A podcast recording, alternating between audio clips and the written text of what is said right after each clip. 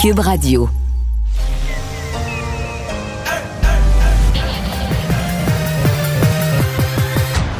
Mario Dumont. Organiser, préparer, informer. Les vrais enjeux, les vraies questions. Mario Dumont. Les affaires publiques n'ont plus de secret lui. Cube, Cube Radio. Bonjour tout le monde, bon vendredi, dernière de la semaine. Euh, bonjour Vincent. Salut Mario. Vendredi neigeux, on avait annoncé un peu de neige, mais finalement, il en tombe beaucoup aux sorties de route. euh, c'est De compliqué. nombreuses sorties de route un peu partout euh, dans la province, donc faut être plus prudent que prévu parce que euh, il y en est tombé plus. On est tombé plus avec pas mal de vent, donc euh, soyez prudents si vous nous écoutez en retournant à la maison. Euh, ben évidemment, l'Ukraine, Russie, c'est euh, la nouvelle. On est rendu dans la, la- la vodka sur nos tablettes là. Ouais, euh, jour 2, disons, de, ce, de cette invasion euh, qui s'est poursuivie aujourd'hui. Puis effectivement, il y a tellement de, de facettes à la réaction mondiale, de tout ça qui implique même les bouteilles qu'on a à la SAQ. Là, puisque aujourd'hui, en Ontario, Doug Ford a demandé à la LCBO de sortir tous les produits russes des LCBO. Surtout des vodkas. On comprend qu'ils font pas de grand vin beaucoup, là. Alors, c'est c'est beaucoup la vodka russe. Euh, le Parti québécois est allé de l'avant aussi avec cette proposition-là. François Legault sera à étudier euh, tout- de toutes les façons là, pour pouvoir euh, tenter de répliquer euh, bon, avec des sanctions euh, face au, à la Russie. Alors, ça, ça se peut qu'on a des vodkas euh, locales. On a, alors, c'est pas, pas un grand sacrifice. Je partageais tout à l'heure un message Twitter parce que tu sais l'Europe prépare quand même une, des sanctions économiques importantes puis que l'Italie négocie à la table pour avoir le droit de passer là tu sais c'est que c'est bien de luxe là. donc Ouais. les, les vêtements Gucci puis les parfums puis les, les produits italiens de luxe tu dis hé on a on a des principes oui, des principes jusqu'à jusqu'à un certain montant. Euh, D'ailleurs, ben, un, un mot, on attend à Joe Biden qui va donner de nouvelles sanctions, possiblement, euh, entre autres, qui ciblerait directement Vladimir Poutine, ce qui avait pas été fait fait, hier. l'Europe le fait. faire. Euh, donc, on est dans un peu escalade des sanctions. C'est pour ça qu'on n'a pas tout donné d'un coup là, pour y aller Et- comme ça, pour pouvoir frapper un peu à tous les jours. Monsieur Trudeau, lui, doit s'adresser à la presse dans une heure, donc à 16h30, euh, ce qui pourrait emboîter le pas aussi à ce que... Parce qu'à la date, là, il emboîte pas mal le pas ce que Joe Biden fait là, juste Ouais. avant. Ben, où je pense que c'est vraiment coordonné, coordonné, en ce oui, moment. tout le monde. D'ailleurs, l'OTAN aujourd'hui se réunissait, euh, réunion virtuelle qui a amené une position encore une fois assez forte et au déclenchement de ce qu'on appelle la force de réaction. C'est la première fois depuis la création de l'OTAN euh, qu'on déclenche cette force-là, qui est un système qui permet d'avoir des militaires, euh, Hmm. autant là, de la marine, de l'aviation, des forces spéciales, vraiment sur un pied de guerre, qui Et seraient prêts à intervenir rapidement. Avec son, ce que j'appellerais là, son, coup de cochon, donc un coup très violent, rapide, Poutine a quand même fait ça. Là. Il a recréé l'OTAN. Au sens, l'OTAN n'était pas dissoute, là, mais il a recréé l'OTAN au sens mobilisation. Dire, les pays qui disaient, ben là, notre contribution à l'OTAN, puis Ouais, débourser c'est une de vieille l'argent. affaire. C'est une vieille euh, affaire. Une vieille menace. Hey, là, euh, oublie ça, là. Tout le monde dit l'OTAN, on en a besoin, euh, c'est nécessaire, faut se mobiliser. Tout le monde est prêt à rajouter des, des- des ressources dans l'OTAN. Oui, la question, est-ce qu'on rajoute des pays euh, aussi, là, qu'il y a déjà des débats là-dessus? Alors, oui, beaucoup, beaucoup de beaucoup d'actualités, on y reviendra. Et on va rejoindre Julie Marco et l'équipe de 100% Nouvelles. 15h30, c'est le moment d'aller retrouver notre collègue Mario Dumont. Salut Mario. Bonjour. On voit des images qui nous proviennent en direct là, de, de Kiev où il est 22h30. C'est une deuxième journée de bombardement qui, qui se termine où la capitale a été euh, euh, vraiment attaquée. Justin Trudeau doit parler à 16h30 dans une heure. À quoi est-ce qu'on peut s'attendre selon toi? Ben, la nouvelle, euh, la nouvelle dimension là, sur le plan des sanctions économiques, euh, si on se fie à ce qui circule comme rumeur, le président Biden devrait parler bientôt. Euh, si on se fie à ce qui s'est passé en Europe au cours des dernières heures, c'est de viser directement euh, Vladimir Poutine lui-même, des sanctions économiques. Et ça, c'est euh, c'est exceptionnel. Ça, c'est aller une coche plus loin. Donc, des sanctions économiques qui visent Bon, Poutine, dont on connaît pas l'ampleur de la richesse, euh, ils sont quelques-uns à se risquer, là, des gens qui, qui, qui ont étudié son cas, à dire qu'il est peut-être un des hommes, une des fortunes euh, les plus grandes au monde, un des hommes les plus riches du monde, avec une fortune, là, disons, euh, pas toute déclarée à l'impôt, j'ai l'impression, pas toute de l'argent propre, là, mais quand même. Euh, bon, et son, donc visé directement lui et son ministre des Affaires étrangères, Lavrov. Donc là, on passerait à une autre étape. Donc, est-ce que c'est vers ça que M. Biden et M. Trudeau euh, euh, s'engageraient au cours des prochaines heures, suivant le- les pays européens? Peut-être. Euh, je posais la question à Richard. C'est pas étonnant qu'on n'ait pas fait ça avant, ne serait-ce que symboliquement, euh, de, punir directement le, président Poutine. Mais Richard me disait oui, mais il fallait garder les, quand même les, euh, les- les, les, je- les ponts de conversation, mais j'ai pas le mot, là, je trouve. Oh, ouais, non, mais les, canaux euh, de conversation, les, les canaux le- de le communication ouverts, c'est ça. du- Je ouais, comprends bien voilà. ça. Je comprends bien ça. Mais là, euh, c'est un crescendo aussi. Je pense qu'on s'en garde aussi. Là, on se rend compte que la guerre est un crescendo en Ukraine. Là, il s'en rajoute à tous les jours des, des éléments d'attaque des Russes. Donc, on veut être capable de, de répliquer et on se garde des éléments. Il en reste encore pas mal. Mais c'est. euh, je sais pas si euh, Vladimir Poutine avait réalisé, euh, Julie, qu'il a généré une réaction mondiale, euh, unie là, par quelques pays voyous, puis à part peut-être le président Trump. euh, Mais même les républicains aux États-Unis, on pensait qu'il allait suivre Trump. Il- Il a généré une réaction. Je dis même les républicains. Normalement, les républicains seraient supposés être très durs envers le régime russe, mais avec le- le- le- le- l'espèce de déviance Trump, on ne sait plus où ce qui se situe. Mais il y a une- davantage, puisque tu en parles, Mario, il y a davantage de républicains aux États-Unis qui appuient Poutine que Biden. Ben, c'est pas. Moi, je pensais que ça allait être pire que ça, sincèrement. C'est tellement fou sous Trump, je pensais que ça allait être pire que ça. Les républicains dénoncent quand Ouais. même pour la plupart. Enfin, ouais, effectivement, ils vont dire que c'est mal géré par Biden, mais ils dénoncent quand même euh, l'attaque russe. Mais j'allais dire, là, ici, là, c'est la LCBO euh, qui retire la vodka russe euh, euh, des. La LCBO en Ontario qui vend les, alcools. Ici, la SAQ, M. Legault a dit qu'il allait regarder ça, le PQ l'a proposé. J'ai bien l'impression qu'on ne pourrait pas arriver à une autre conclusion que de faire la même chose. Mais Julie, des, des grands dirigeants des pays, jusqu'au- jusqu'aux ados et aux jeunes sur TikTok, la Russie, l'attaque été tellement mal préparée, l'opinion publique, euh, c'est comme inexplicable, c'est comme un acte de violence, de barbarie, de rentrer chez le voisin. Alors, je ne sais pas si euh, Poutine avait mesuré l'ampleur. Là, ce qu'on voit, c'est que même les jeunes russes voient sur TikTok les jeunes du monde entier qui disent c'est écœurant, puis finissent par trouver que leur président est un... Tu sais, il y a un mouvement là, euh, qui est quand même... euh, là, il essaie de Mais contrôler Facebook, Ouais, mais c'est je- TikTok, c'est le, le, le- le- c'est ce qui a l'air bien inoffensif, où des fois, ils font des petites danses, là. Ben, les jeunes se passent toutes sortes de messages qui traversent les frontières, donc il y a vraiment, vraiment, vraiment créé un, bloc contre, lui, Poutine. Bon, là, pour l'instant, il est en Ukraine, il fait ses affaires au niveau militaire. Mais ça pourrait lui compliquer la vie une coche de plus que ce qu'il avait prévu. Est-ce que Poutine surestime l'appui qu'il a des, des Russes? Parce que euh, tout à l'heure, il y a quelqu'un qu'Elisabeth Laplante faisait, un, un Québécois d'origine russe, qui disait c'est pas la guerre des Russes contre les Ukrainiens, c'est la guerre de Poutine contre les Ukrainiens. Tu as certainement vu cette image de joueur de tennis qui euh, venait de gagner un Ouais. tournoi important là, en demi-finale, qui a écrit à la caméra euh, Pas de guerre, s'il vous plaît. Alors, est-ce que M. Poutine surestime l'appui des Russes à son égard, selon toi? C'est dur à juger parce que. euh, euh, D'abord. Ben, les c'est la Russes. propagande là-bas. Ben, c'est ça que j'allais dire. Les Russes n'ont pas accès à une libre Hmm. information comme nous. là. Il y a eu euh, beaucoup ici de gens qui ont vomi sur les médias.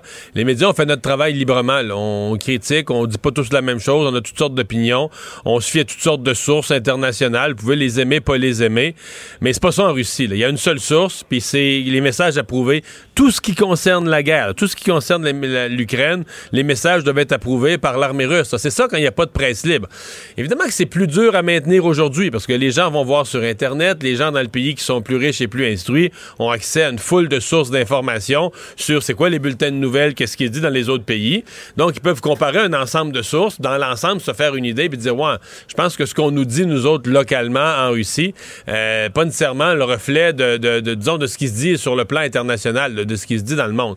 Mais, euh, c'est très difficile, mais il y a quand même des courageux opposants. On a vu des gens manifester. Je pense qu'il y en a eu mille quelques centaines d'arrêtés pour des manifestations vraiment très, très, très tranquilles et pacifiques, mais parce qu'on n'a pas le droit de manifester euh, contre la guerre, contre la guerre lancée par le gouvernement, par le, par le président.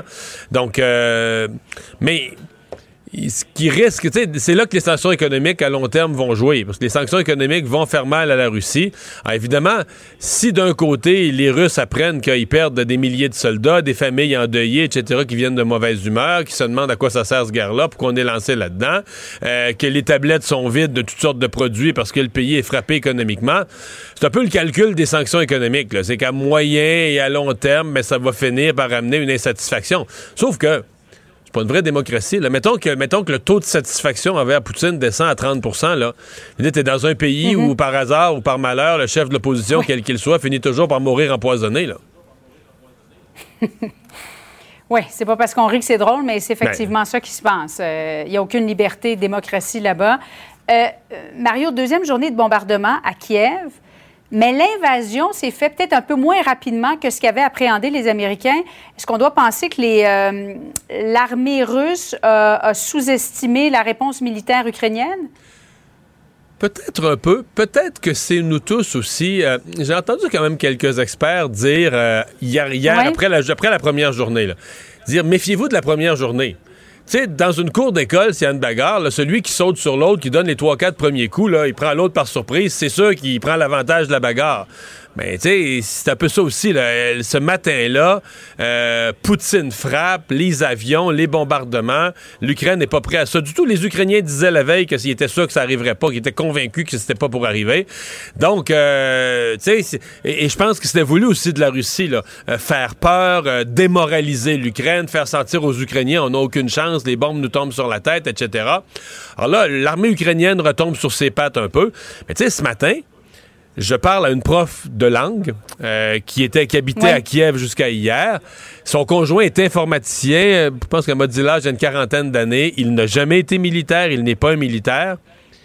Mais ben, il a envoyé sa conjointe et leurs deux enfants dans un village à la campagne pour les éloigner de la ville, les éloigner de la guerre. Dans une petite maison de campagne, je pense qu'il est la propriété d'une des, des, deux des parents.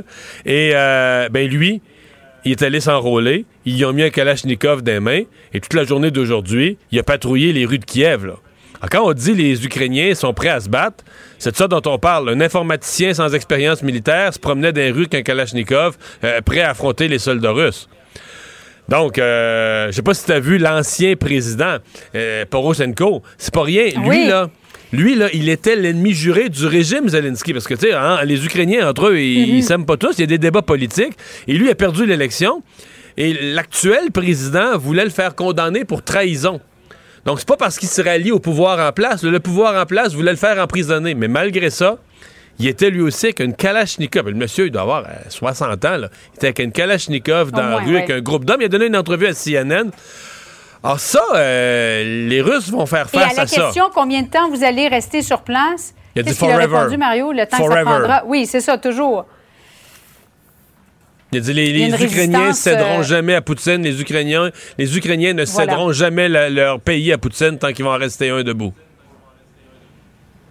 C'est bien dit. Alors, nous attendons 16h30 euh, cette adresse de Justin Trudeau. À suivre donc. Merci beaucoup, Mario. Au revoir. Ben tout de suite pour compléter notre euh, état de situation, euh, Vincent, on va mettre. Euh, ben commençons par les, bilans tels qu'on les a. Ouais, parce que l'opération est toujours en, cours, alors qu'on surveille bon ce qui se passe autour de Kiev, hein, qui est vraiment le point le, plus chaud, la capitale d'ailleurs, et le maire qui a parlé d'une phase défensive en ce moment. Alors on comprend que les forces sont en train d'encercler la ville, s'y préparent. des combats, certains dans des quartiers résidentiels, on entend les sirènes.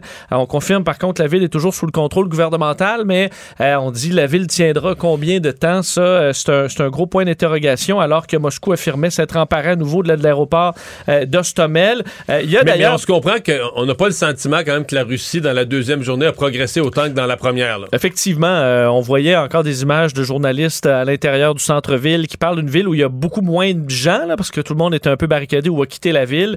mais on entendait de plus en plus les bruits des tirs, des explosions. On peut se rapprocher là, de, la ville. On voyait aussi cette histoire de force spéciale tchétchène qui euh, se, dirige vers euh, Kiev avec comme mission d'assassiner ou d'arrêter euh, certains dirigeants et, bon, et officiels ukrainiens. donc, à surveiller. Il y a la question de la, aussi des pourparlers. Là. On sait que la Russie a accepté, par parole du gouvernement russe qui a annoncé qu'on était disposé à envoyer à Minsk, en Biélorussie, là, des représentants pour négocier éventuellement une neutralité de l'Ukraine. Est-ce que c'est un premier pas vers une fin possiblement diplomatique ou euh, carrément un bluff? Là, euh, on, verra, mais c'était quand même un signe aujourd'hui euh, positif alors qu'on voit des combats un peu partout à travers le pays encore pour cette deuxième journée. Et on va joindre à la discussion Vincent Guillaume Lavoie, membre associé à la chaire Raoul Dandurand, qui a été observateur en Ukraine à trois reprises lors d'élections. Bonjour Guillaume. Bonjour. Bon, euh, qu'est-ce qu'on retient de la journée d'aujourd'hui? Ben, D'abord, à quel point, euh, ça me fascine toujours, il y a quand même des gens qui ont écrit c'est la fin de l'histoire, euh, maintenant la guerre froide s'est terminée, ce sera des démocraties libérales pour tout le monde, et dans un grand consensus kumbayiste, ben non. Il faut en rester toujours vigilant. Même des choses que l'on prend pour acquises peuvent disparaître assez vite. Mais ce qui est surprenant là-dedans, c'est c'est plutôt, puis là je ne veux pas dire que tout est facile, mais c'est facile de conquérir certains points militaires quand vous êtes l'armée russe.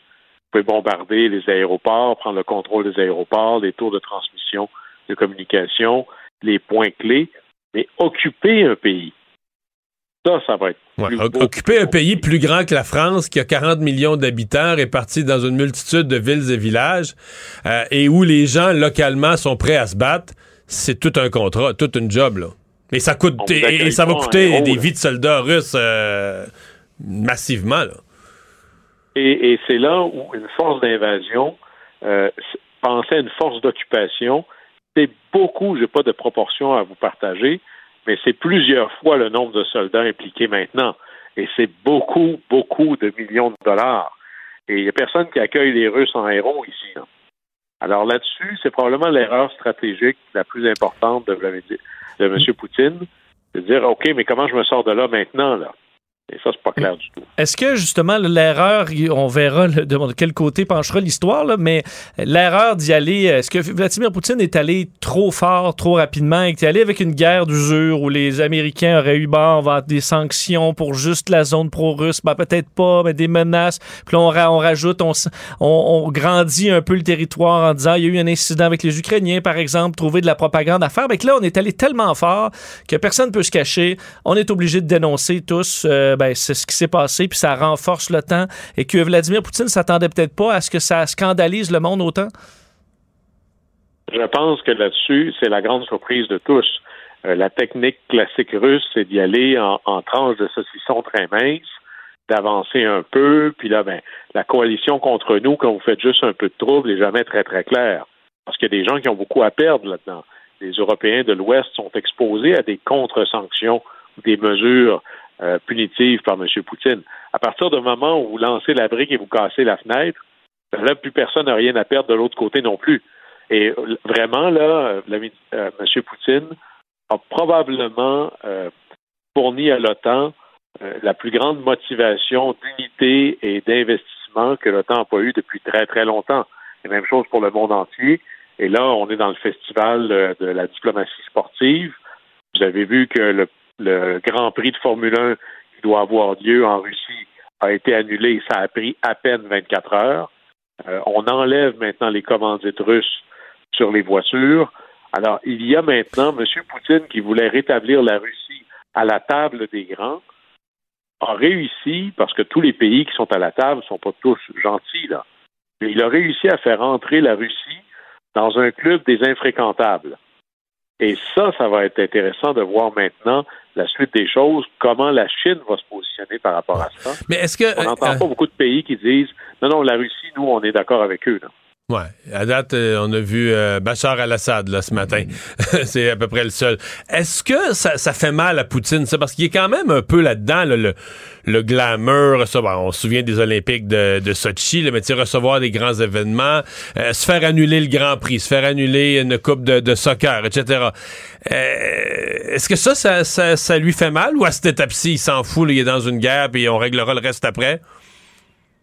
Ça fait mal sur l'objectif à long terme qui est de rétablir la Russie euh, parmi les grandes puissances. Et c'était justement l'objectif d'avoir les Jeux olympiques, l'objectif d'avoir les grandes compétitions internationales. Tous les pays qui arrivent à un certain niveau de prestige veulent avoir ça. Ça vient, ça vient avec, comme on dit.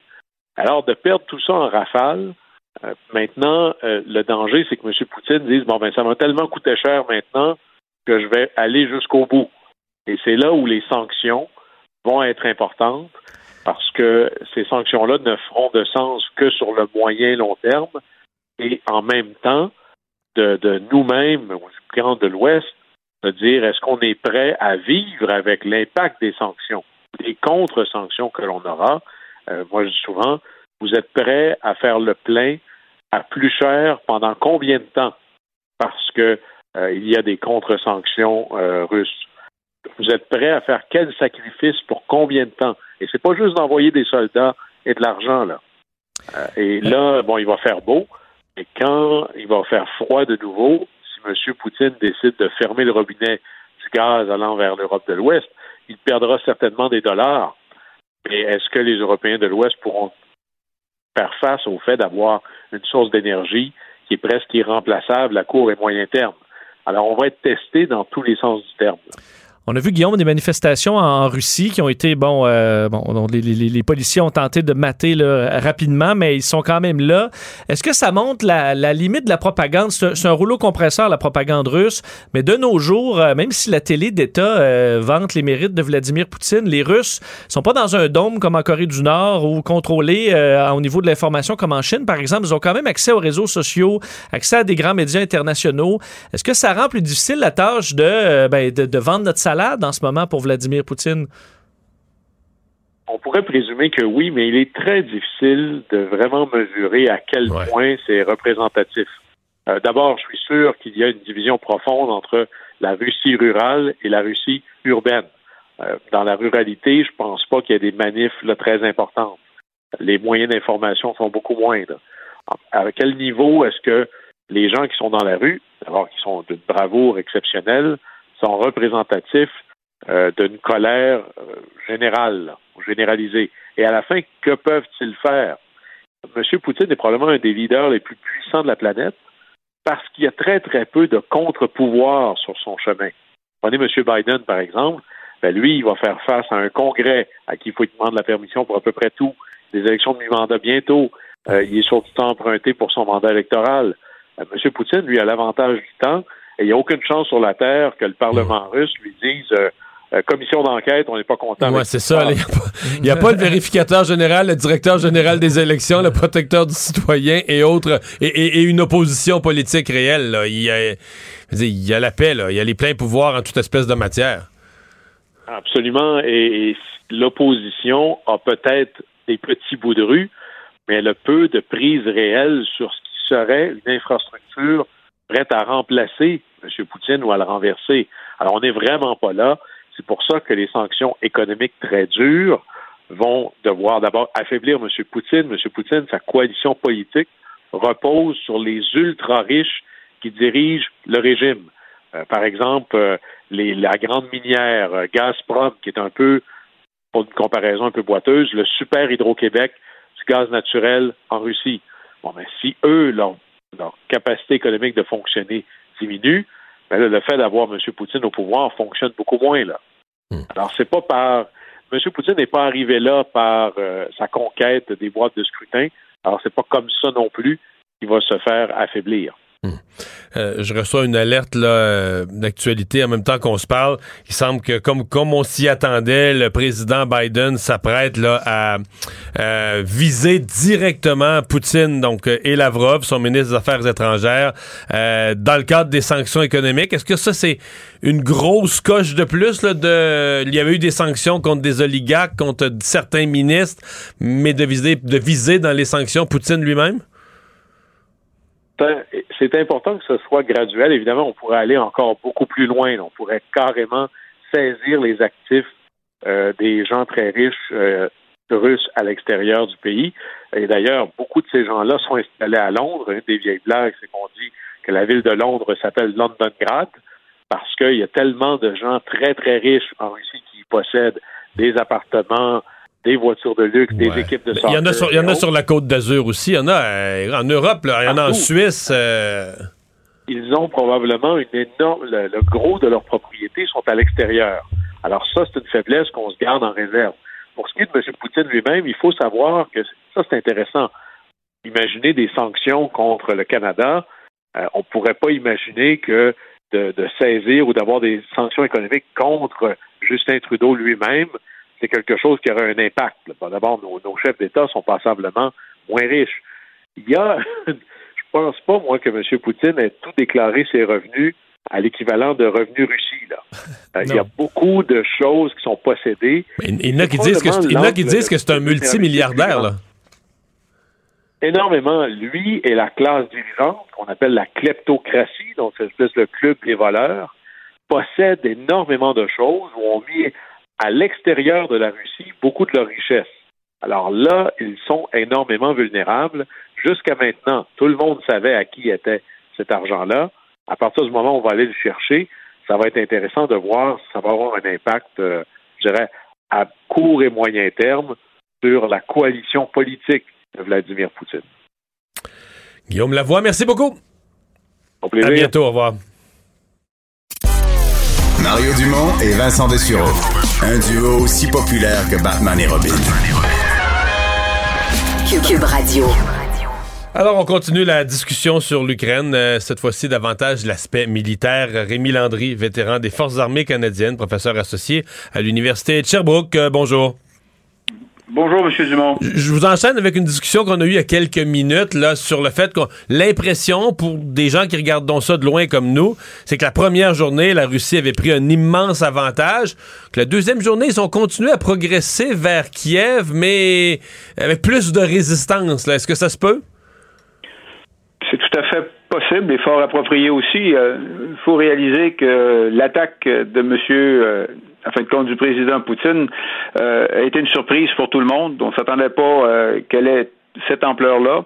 Et puis, toujours dans un geste euh, pacifique, le gouvernement ukrainien n'avait pas pris des mesures belligérantes pour chercher à, créer de l'animosité et puis éventuellement à forcer le jeu de, de Poutine. Donc, il a pris tout le monde par surprise. Et puis, comme les Américains l'avaient prévu, ils ont exactement déclenché leur attaque euh, avec euh, une attaque cyber et puis euh, des centaines de, missiles provenant de, de d'avions provenant de navires et provenant aussi de, de, de, missiles balistiques à courte euh, portée qui sont transportés par euh, des véhicules et qui peuvent être facilement déplacés et puis se rapprocher du terrain.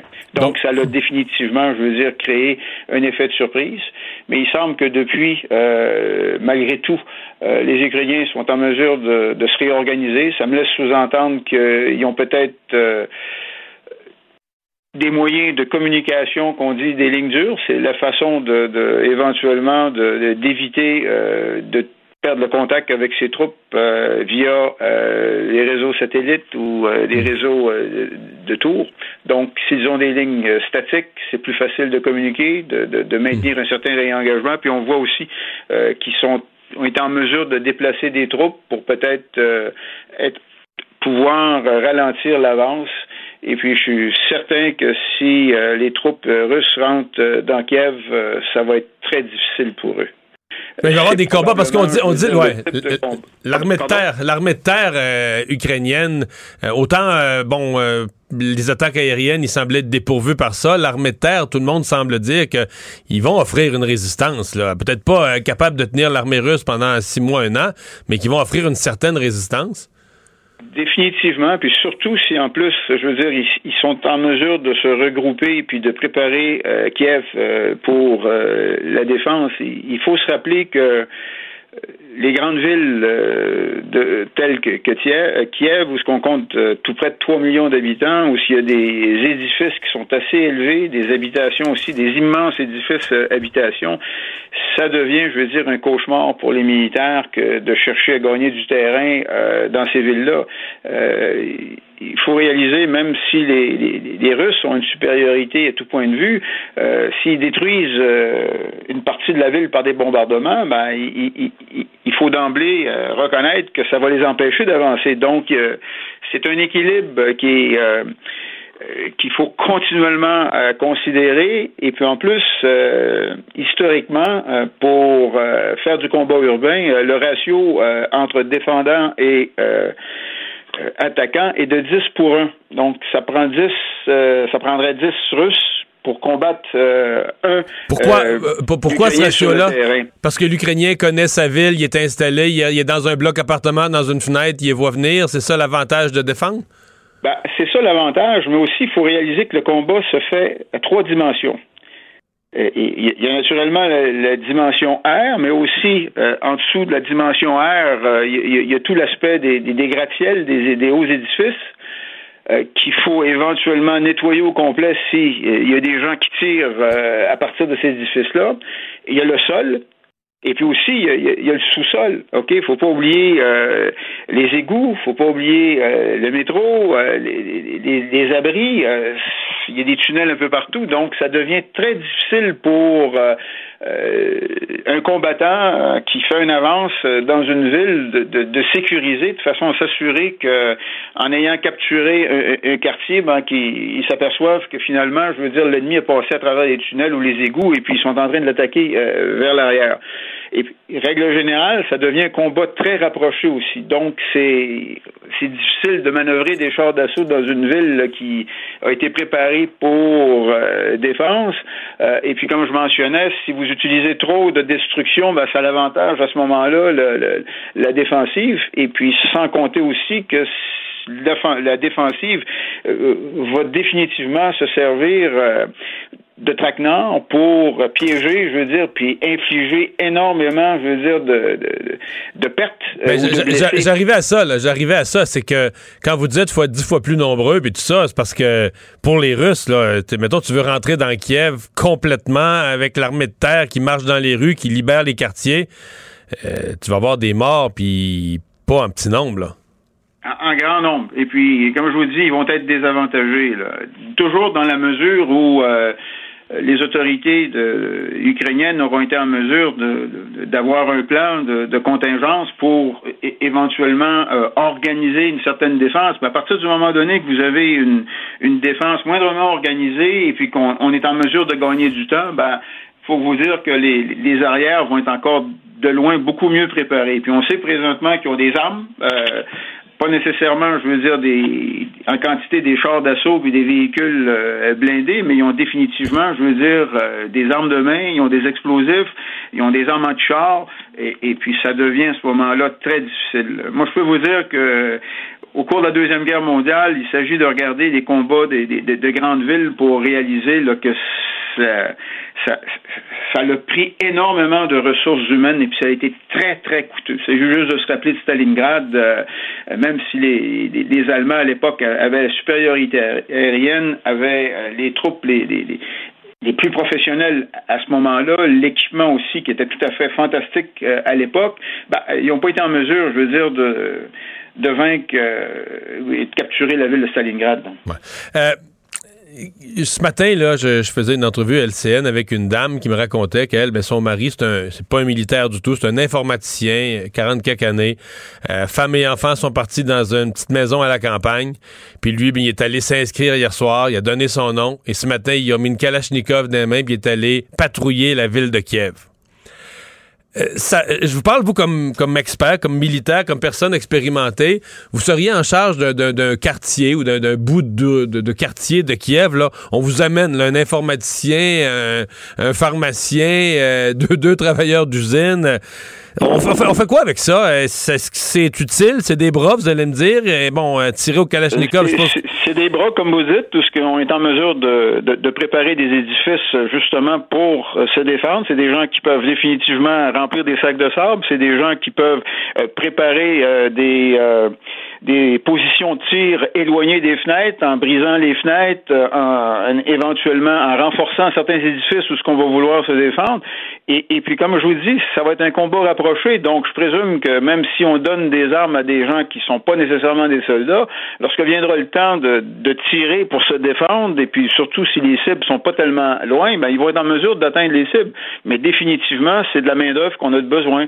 Euh, la même chose aussi avec euh, euh, les, les, les, le personnel qui travaille pour la ville, d'utiliser les, les, véhicules de la ville, soit pour faire des barrages, prendre des véhicules civils pour barrer les routes. L'idée étant de ralentir le, l'avance et puis de forcer l'ennemi et éventuellement, je veux dire, à sortir de ces véhicules blindés pour chercher, je veux dire, à, à, à dénigrer, à savoir où l'ennemi est.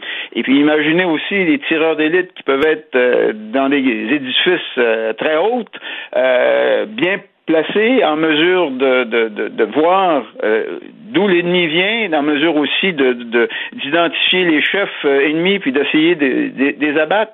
Comme je vous dis, c'est un combat euh, qui est probablement une des pires situations pour un, commandant militaire, c'est d'entrer dans, une ville euh, telle que, que, Kiev. Et en plus, ça prend énormément de coordination entre les troupes. C'est beau d'envoyer, je veux dire, des gens dans un quartier, mais la rue d'à côté, il y a de vos collègues qui sont là aussi. Ça fait que si vous décidez de détruire un édifice, ben, il faut éventuellement coordonner euh, à côté. Et il y a l'évacuation de, des blessés c'est un travail très difficile. Mhm. Euh, je reviens euh, parce que vous m'avez parlé de, l'utilité des gens sans expérience, des gens qui n'ont jamais combattu. Vous leur mettez un Kalachnikov dans les mains, vous les envoyez au combat. Vous nous avez bien décrit le genre de rôle qu'ils peuvent jouer, l'utilité qu'ils ont comme main-d'œuvre. Euh, est-ce qu'on peut dire aussi qu'il va y avoir des orphelins? si si, si t'as paquet dedans. Des militaires, des militaires aussi, mais toutes sortes de gens qui n'ont pas d'expérience du combat, qui partent avec un fusil, c'est une ligne de front comme ça dans un combat urbain. Euh, j'ai, peux pas parler de, d'expérience d'avoir fait la deuxième guerre mondiale, mais je peux vous dire ce que j'ai vu en Bosnie, où ce que effectivement, je veux dire, euh, tout le monde était mis, euh, tous les hommes de, de, de 16 ans, euh, pratiquement à 70 ans, je veux dire, avaient une arme et puis on les utilisait au maximum de, de leur utilité en étant conscients. Ces gens-là se battaient parce que il n'y avait pas de lendemain pour eux. Il n'y avait pas de lendemain pour leur famille. Euh, et puis présentement, ce que je vois à Kiev aussi, c'est malgré la, toute la, la, guerre psychologique qu'on voit actuellement par euh, les annonces euh, de, de, de Poutine pour dire aux militaires, bon, ben, éventuellement, débarrassez-vous de votre gouvernement, on va négocier avec vous. Euh, on, voit tout de même qu'il y a un patriotisme qui est, très présent, qu'il y a un nationalisme ukrainien. Les gens sont chez eux et puis je crois que c'est évident que la grande majorité des Ukrainiens ne veulent pas euh, retourner sous le joug euh, russe. Donc ces gens-là se battent pour leur terrain, pour leur maison. Probablement ce que vous feriez, ce que je ferais si on attaquait ma ville. Monsieur Landry, merci beaucoup d'avoir été avec nous. Ça fait plaisir. Au revoir, Rémi Landry, vétéran des Forces armées canadiennes. Mario Dumont et Vincent Dessureau. Joignez-vous à la discussion. Appelez ou textez le 187 Cube Radio 1877 827 2346. Or, euh, la Russie, qui est un producteur de pétrole important, un des pays qui en fournit pas mal dans le monde rapidement. Ben, en fait, depuis qu'il y a des rumeurs, euh, le prix du Brent, le prix du pétrole a monté. Euh, remarquez qu'on était déjà dans une montée générale depuis plusieurs mois des, prix des, des carburants. pour voir ce qui nous attend, Carole Montreuil, vice-présidente de l'Association canadienne des carburants, est avec nous. Bonjour. Ah, bonjour Mario, vous allez bien? Oui, euh, hier matin, dès qu'on a entendu parler de l'assaut russe, euh, le prix a fait un bond. Bon, des fois c'est exagéré, ça s'est replacé un peu ensuite, mais il y a un lien direct entre le prix du baril et la, production de pétrole et la fourniture de pétrole par la Russie. Ah mon Dieu, vous avez raison et votre introduction est excellente. Euh, les gens vont réaliser à quel point la Russie est une, est une force énergétique sur la planète. Incroyable. Premier producteur de gaz naturel, deuxième producteur de pétrole à peu près égalité avec les Arabes. Donc, peu de gens savent ça. Donc, une force énergétique très importante. Et donc, quand il commence à avoir un peu d'incertitude et d'action et de, et de conflits comme celui qu'on voit présentement, il n'y a aucun doute que ça a un impact sur les prix d'énergie. Mhm. Des prix qui étaient déjà, c'est pas, comme si on était dans une tendance baissière depuis plusieurs mois euh, euh, pour un ensemble de raisons. Le, prix du baril est à la hausse, mais je regardais ça pour les prochains mois. Si on combine, mettons que la guerre se prolonge et qu'on boycotte de plus en plus la Russie, donc on se prive de ces produits-là, euh, et qu'en combinaison avec ça, la fin de la COVID fait que le voyage reprend, l'aviation reprend, etc.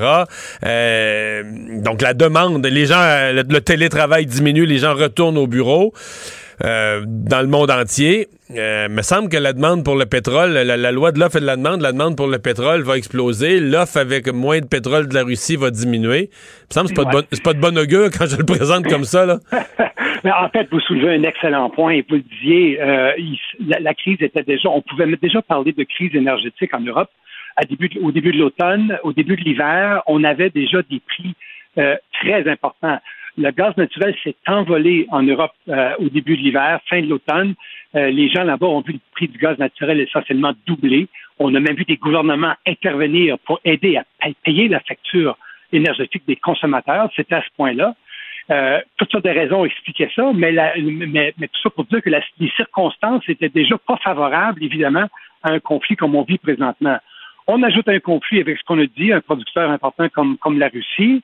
Et là, la question de l'économie que vous soulevez est une bonne question. Parce que d'un côté, il y a des gens qui vont dire oui, mais il y a quand même tout le spectre de l'inflation, resserrement de politique monétaire, et si les gouvernements resserrent les politiques monétaires, ça pourrait avoir un impact contraire sur la demande et donc même faire baisser la demande parce que l'économie ralentirait.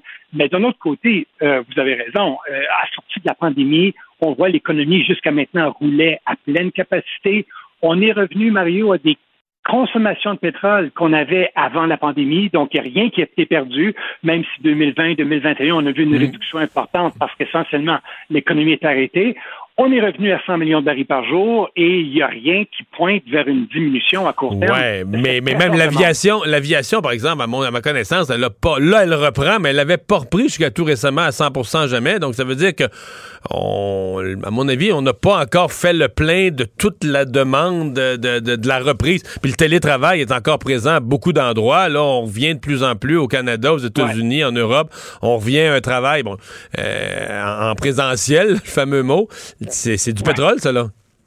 Absolument. Vous avez tellement raison. Il faut dire que l'aviation, vous avez absolument raison. Mais par contre, l'aviation, par rapport aux produits qu'on connaît plus, comme l'essence puis le diesel, l'aviation, c'est une partie moins importante, on pourrait dire, du baril de pétrole. Le kérosène. Je vous dire, oh, c'est quand même une partie du baril qui n'est pas revenue à la normale, et vous le disiez. Donc, ça également, ça va militer vers une pression à la hausse sur les prix. Donc, donc c'est clair, présentement, avec un conflit aussi important, qui perturbe de façon aussi importante les marchés de l'énergie à travers la planète, euh, l'horizon est pas très, pas très joyeux. Hmm. Euh, est-ce que parce que bon, euh, il y a beaucoup quand même pendant que le, prix du baril au cœur de la au cœur de la pandémie, le prix du baril est descendu à 20 à un moment donné, le WTI était à 20 pièces, même moins. Il y a des plusieurs producteurs ou des pays ou même par exemple aux États-Unis, on a diminué, on a stoppé certains puits de pétrole, on a arrêté la production. Est-ce que ça, ça pourrait reprendre en d'autres termes? Parce que, bon, pour faire euh, baisser le prix, il faut qu'il y ait de la quantité, il faut qu'il y ait de l'offre, il faut qu'il y ait de la production. Euh, est-ce qu'il y en a qui vont reprendre leur production? Ben, vous soulevez un très bon point. Et, on, sait déjà que, euh, vous l'avez vu dernièrement, les, dernières années, là, ça devenait de moins en moins la mode d'annoncer qu'on investit dans le pétrole. Hein. Les gens veulent s'affranchir du pétrole, donc les grandes firmes qui financent les projets, de pétrole, les projets de pétrole se font demander de ne plus investir dans le pétrole. Mais ça, c'est un signe d'une crise annoncée. Là. On se dirige on veut tenter de faire une transition hors pétrole trop rapide. Et donc, en n'investissant pas dans le pétrole au moment où on le disait tantôt, la demande demeure aussi forte. Qu'est-ce que vous croyez euh, qui va se passer? Et vers où on se dirige? Et donc là, pour l'instant, les gens se regardent et disent, ma foi, est-ce que moi j'investis des milliards dans ce secteur-là? Ou les gens me disent qu'on s'en va vers une économie sans pétrole? Et donc, il y a beaucoup d'incertitudes au niveau des investissements.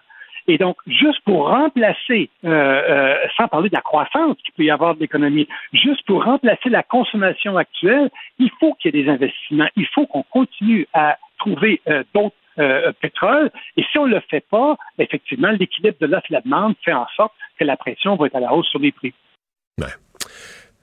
Les, les, augmentations du baril qu'on a vu cette semaine, est-ce qu'on peut penser que ça va se refléter à la pompe quoi la semaine prochaine? Souvent, ça prend quelques jours. Bon, absolument, Mario, ça se reflète à peu près immédiatement. On l'a vu, là, la tendance est, nettement haussière. On est dans un système où autant à la hausse qu'à la baisse, ces fluctuations-là sur la scène mondiale se font ressentir dans toutes les provinces canadiennes à peu près au même moment. Donc, il n'y a, aucun doute, la relation avec le prix du brut et le prix à la pompe, euh, elle est assez, elle est assez directe. Donc, il va falloir suivre de très, très près. Est-ce que le conflit va perdurer? Est-ce qu'il va y avoir escalation? Ou est-ce que ça va se calmer? Mais pour l'instant, les gens qui transigent ces, barils liquides-là ou les barils papier des contrats à terme, euh, qui ont peur d'en manquer, qui prennent des positions et qui font monter la demande, euh, pour l'instant, c'est une situation qui n'est pas favorable à une baisse des prix, clairement. Carole Montreuil, merci beaucoup. Toujours un plaisir. Au revoir. La chronique juridique de Nada Boumefta.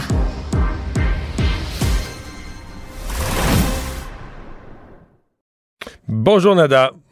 Bonjour. Alors, euh, tu nous parles des dysfonctionnements de la justice dans le nord québécois. On l'avait abordé quand même hier. Oui, on l'a abordé hier. Je voulais aujourd'hui l'amener plus du point de vue de l'Association des procureurs aux poursuites criminelles et pénales qui, eux aussi, ont fait une espèce de petit, euh, euh, petite recherche ou à tout le moins évaluation de leurs équipes de procureurs. Et là, je parle au niveau criminel, donc des, des procureurs sont engagés par l'État pour représenter l'État dans ces poursuites-là, comme c'est le cas dans tous les districts. Mais évidemment, la particularité dont on a parlé hier, c'est cette cour itinérante qui va et vient. Et une des problématiques qui est soulignée, entre autres, euh, par le DPCP, finalement, les procureurs, c'est euh, cette rétention-là, d'abord des procureurs dans le Nord, euh, qui est une réalité dont je voulais parler aujourd'hui, ensuite d'hier, parce que quand on regarde, même au niveau des policiers, par exemple, au niveau des travailleurs sociaux, même des enseignants dans le Nord, euh, c'est pas une place où les gens vont, Mario, pour rester. Ils vont là-bas souvent pour aller chercher de l'expérience dans leur domaine, mhm. ou même certains commencent dans leur domaine euh, dans le Nord. Euh, qui est quand même assez euh, difficile, mais qui leur apporte beaucoup euh, d'expérience terrain, évidemment. Mais ce que ça fait, c'est qu'il y a un roulement énorme. Beaucoup de gens vont dans le Nord y travailler pas longtemps, et certains, ça va être peut-être quoi, un an, deux ans, et repartir. c'est quand même ça dans beaucoup de dans beaucoup de domaines. On peut penser à des policiers, des gens dans le milieu médical, même des travailleurs qui vont faire ça quelques années, les allers-retours dans le Nord, puis après ça, ben ils vont s'installer dans une grande ville.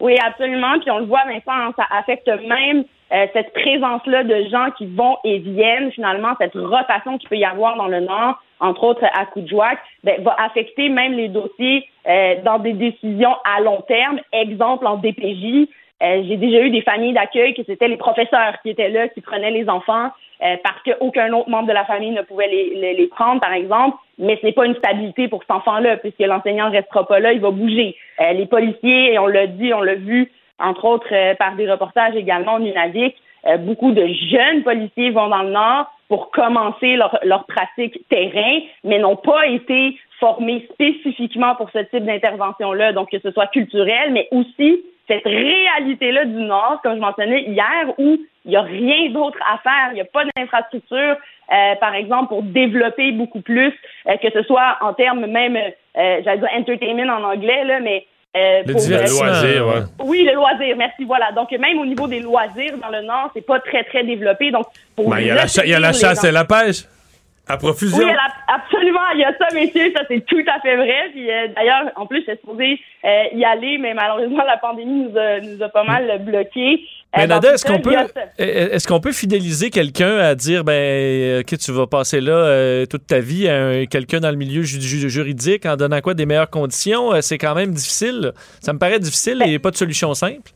C'est sûr, parce que la plupart, souvent, et d'ailleurs, il faut le dire, ils sont basés à Amos, qui est la ville la plus proche juridiquement ou euh, judiciairement parlant de Coudjouac. Et on s'entend, il faut quand même prendre l'avion pour se rendre à Coudjouac. Euh, donc, c'est sûr qu'il y a tout un défi territorial euh, du fait que ces gens-là qui veulent s'impliquer, et la, plupart, hein, quand on rentre dans le, la pratique du Grand Nord, on désire vraiment euh, on est passionné souvent, on veut donner de notre temps pour tenter de changer les choses ou même de pratiquer notre travail dans ce milieu-là. Mais la réalité, c'est qu'autant le terrain, autant la distance physique, autant hmm. aussi la difficulté de leur travail. Et c'est ce qu'ils ont souligné qu'en tant que procureur, quand ils viennent devant la Cour de justice itinérante qui est là pour une semaine, ils se retrouvent avec un volume de dossiers d'abord très important et des dossiers qui passent d'un vol à l'étalage jusqu'à des agressions sexuelles très, très sérieuses, ou même, il y, a, il y a également aussi évidemment des cas de meurtre, mais ça, souvent, c'est des cas qui sont pris à part, qu'on fixe à des dates autres, mais tous les autres dossiers doivent procéder dans la même semaine, et c'est ce qu'ils dépeignent euh, aussi, le fait qu'ils ont la difficulté à faire leur travail, entre autres, avec les plaignants ou les victimes dans les hmm. dossiers, en termes de contact avec elles. Puis la réalité, messieurs, c'est que même s'ils étaient physiquement euh, dans le nord, il y a quand même beaucoup d'autres villages qui sont euh, desservis par le district Akujouak. Euh, par exemple, Vernito, qui est beaucoup plus au nord. et il y a encore des problèmes de communication et de transport des gens entre les autres villages et les villages où on, procède. Donc, il y a toute cette réalité-là qui est particulière. On l'a quand même mentionné, l'aide juridique, par exemple, avait des bureaux permanents dans le Nord avant, le DPCP aussi, mais après ça, on se retrouve, comme on l'a dit, avec un problème de rétention. Puis pour être bien honnête, je pense pas que c'est une question de salaire. Euh, je pense vraiment que c'est ça, c'est la distance territoriale, puis la réalité que c'est pas notre culture, c'est pas nos milieux. Euh, on a tous évolué, grandi dans le sud, on a tous été éduqués aussi dans le sud. Puis je voulais quand même en, parler parce que il y a quelques Inuits euh, qui ont qui se sont rendus, euh, par exemple, jusqu'aux études. J'ai des jeunes euh, que j'ai la chance de côtoyer qui sont maintenant à l'université de McGill en droit, par exemple, et qui tentent de faire leur place. Et c'est ce que je veux absolument encourager parce que c'est sûr que quand on a vécu, on a connu et on fait partie d'une certaine culture où on voit qu'il y a un détachement, puis qu'on peut venir représenter nos pères, ben ça crée évidemment un lien de confiance aussi. Ça peut faciliter les choses, mais la dure réalité, et ça je tiens à le rappeler, il y a des enfants dans le Nord en ce moment même qui n'ont pas d'école et ce n'est pas en raison de la COVID et ça fait longtemps que ça dure parce qu'il n'y a pas de professeurs, il n'y a pas de direction, il n'y a pas de gens pour euh, recourir au service, puis ça donne des classes où on a des enfants de 6 ans jusqu'à même l'âge de 15 ans dans le même groupe. Ouais, euh, alors c'est euh, assez particulier. Nada, le temps file et il faut couvrir un peu cette histoire concernant le convoi de la liberté des policiers qui auraient fait des dons. Oui, alors euh, ça, ça débute d'abord par le fait que des listes auraient été partagées en ligne suite à des hacks. donc des hackers qui ont été capables d'avoir accès à tous les gens qui auraient passé par des plateformes pour financer cette manifestation-là. Et ce qui est particulier, évidemment, c'est qu'au cours des événements qu'on a connus à Ottawa, ben, c'est devenu à un certain moment illégal. Et à ce stade-là, on a vu qu'il y avait dans cette liste-là potentiellement des policiers de l'Ontario euh, et même de Toronto aussi qui auraient financé euh, ces activités-là. Et c'est là-dessus qu'on va enquêter euh, pour voir d'abord si c'est effectivement ces policiers-là qui l'ont fait. Et si c'est le cas, évidemment, les rendre imputables, puisqu'en tant que policiers, que ce soit en uniforme ou non, ils ont quand même ce devoir d'abord de réserve et cette obligation-là de représenter l'État et d'être neutre. Donc, de ne pas prendre des positions aussi tranchées, surtout quand on parle, en fait, plus précisément de cas où c'est des activités jugées illégales. Oui, c'est ça. si quelqu'un, un policier, a le droit de parole, il a le droit de dire ce qu'il pense, il a le droit d'être contre une chose ou pour une chose, là n'est pas la question, mais c'est plutôt au niveau de ces activités-là jugées illégales euh, où il y aura enquête. Merci Nada, bonne fin de semaine. Merci messieurs, bon week-end. Mario Dumont. Il analyse l'actualité et sépare les faits des rumeurs. Il n'a qu'une seule parole, celle que vous entendez. Cube Radio. Vincent, deuxième journée de la guerre en Ukraine. Il y a des réactions qui continuent d'arriver d'un peu partout, des débats politiques aussi qui sont lancés un peu partout dans le monde. Oui, on va faire un grand tour de tout ça dans les, euh, dans les prochaines minutes et je voulais quand même faire entendre un extrait bien précis parce qu'on parle beaucoup des, euh, des républicains aux États-Unis, euh, l'influence de Trump qui est un pro-Poutine, qui le répétait encore hier, qui veut juste mettre ça sur la faute de Biden, mais c'est pas le cas de tous les républicains. Et je vais vous faire entendre un extrait de Ben Sass, qui est un sénateur républicain du Nebraska, qui lui est sorti là aujourd'hui là très clairement contre Poutine et les oligarques. Je vais entendre un petit extrait, puis je vous, je vous traduis par la suite. In addition to sanctioning him, we should have a massive information operation. He does lying all the time. We should do truth telling. The Russian people need to understand how much money Putin and his buddies have stolen from them. Our, our enemy here is not the Russian people, it's the corruption at the top of that regime uh, that is invading a peaceful neighbor.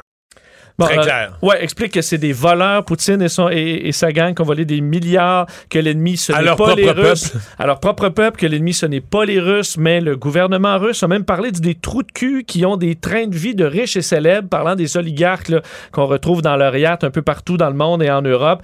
Euh, donc, on veut les, les, frapper directement. C'est probablement ce que Joe Biden va annoncer, d'ailleurs, dans les prochaines heures, euh, ciblant d'autres oligarques et Poutine lui-même, ainsi que le ministre des Affaires étrangères qui devrait être la cible de nouvelles sanctions. Mais en fait, euh, Vincent, de toutes les époques, dans les années 60, 70, 80, 90, de toutes les époques, ce qu'on vient d'entendre, c'est la position des républicains. Oui. Par rapport à un gouvernement antidémocratique, euh, je veux dire, euh, par rapport à la Russie. Qui envahit un pays un pays démocratique voisin. C'est Trump, le furoncle.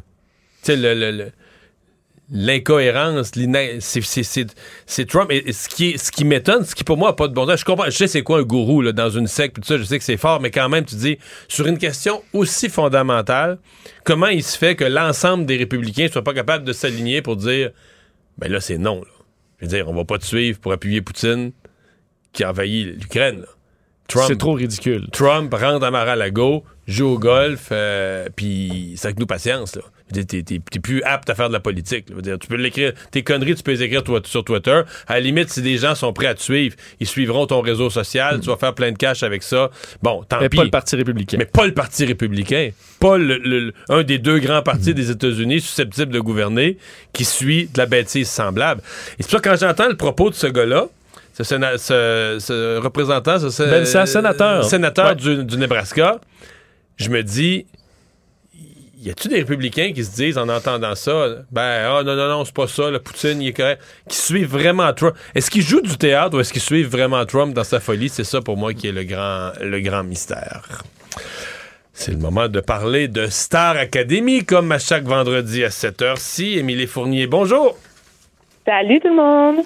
Alors, euh, qu'est-ce qui nous attend ce dimanche? Ben, on a un super gros show, notamment parce que c'est notre directrice artistique invitée, la première qui va euh, nous offrir un numéro signature. Donc, euh, vous en avez sûrement entendu parler. C'est nul autre que Mitsu qui euh, prend d'assaut. En fait, on lui a dit qu'est-ce que ça, qu'est-ce que ça donnerait si on donne les clés du char à Mitsu à Starak. Je peux vous garantir que ça donne quelque chose fidèle à elle-même, c'est-à-dire vraiment différent, super distinctif. On remonte dans tout, tout, tout le répertoire de Mitsu et je peux vous dire que sa musique a super bien vieilli.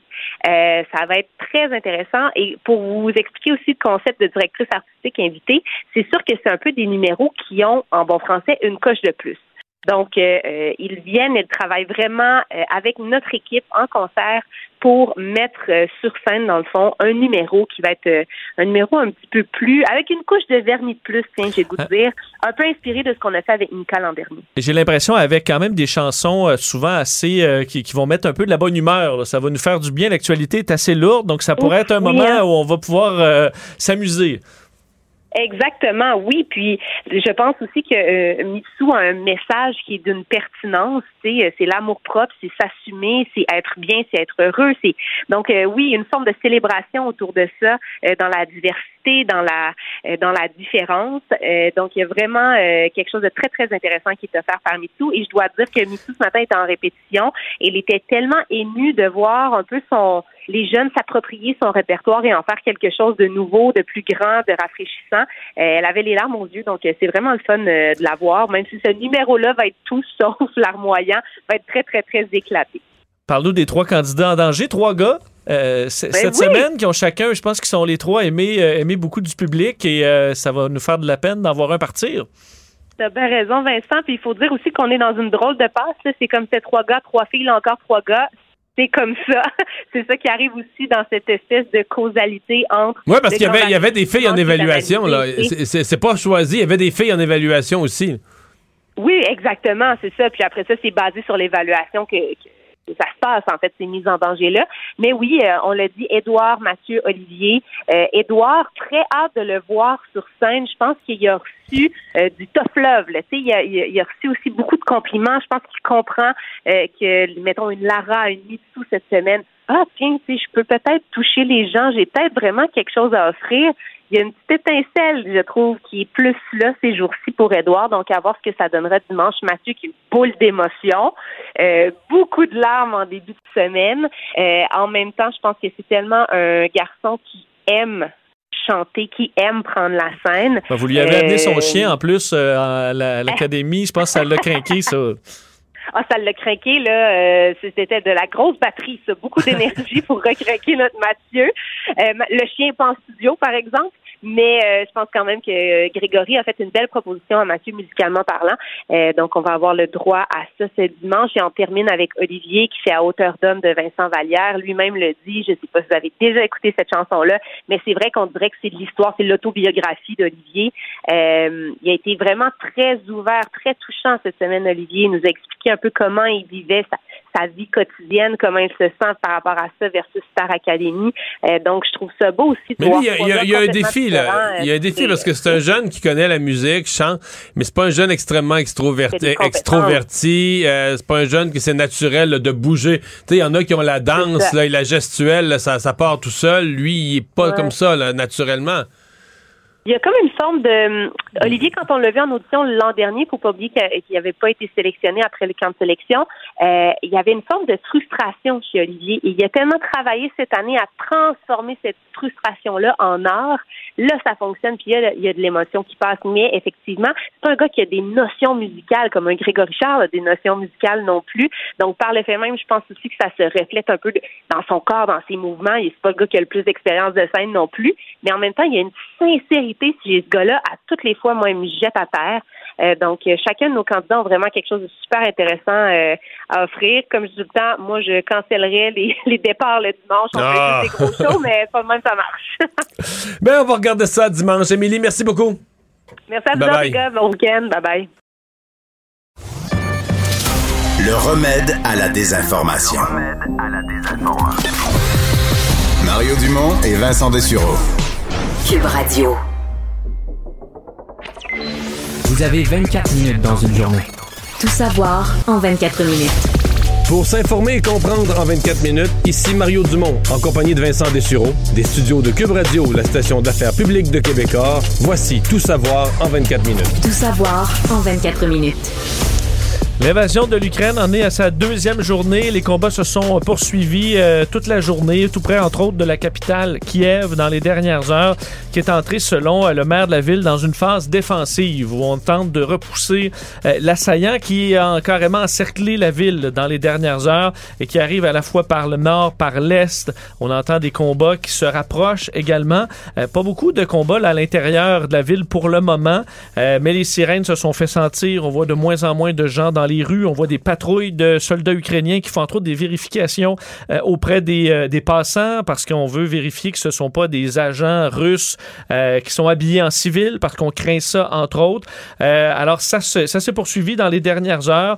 des combats un peu partout à travers le pays, encore une fois, qui se sont poursuivis. On voit des premiers corps de civils également et de militaires dans les rues, dans des endroits où il y a eu des combats. et la question de est-ce que la diplomatie et les, bon, les les négociations pourraient en arriver à une fin là, avec tout ça à peine deux jours après le début de l'assaut?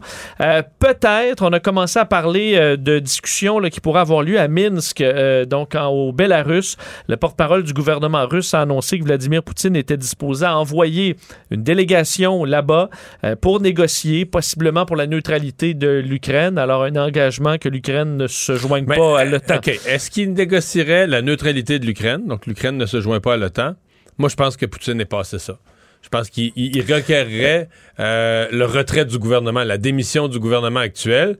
Puis là, si tu demandes la démission du gouvernement actuel, veux dire, avec ce qu'il vient de faire, il n'y a pas un gouvernement pro-russe qui va être élu. Tu sais, qui va être élu par la démocratie. Donc, j'essaie de voir comment, dans une négociation, Poutine peut s'assurer d'un gouvernement fantoche. Là.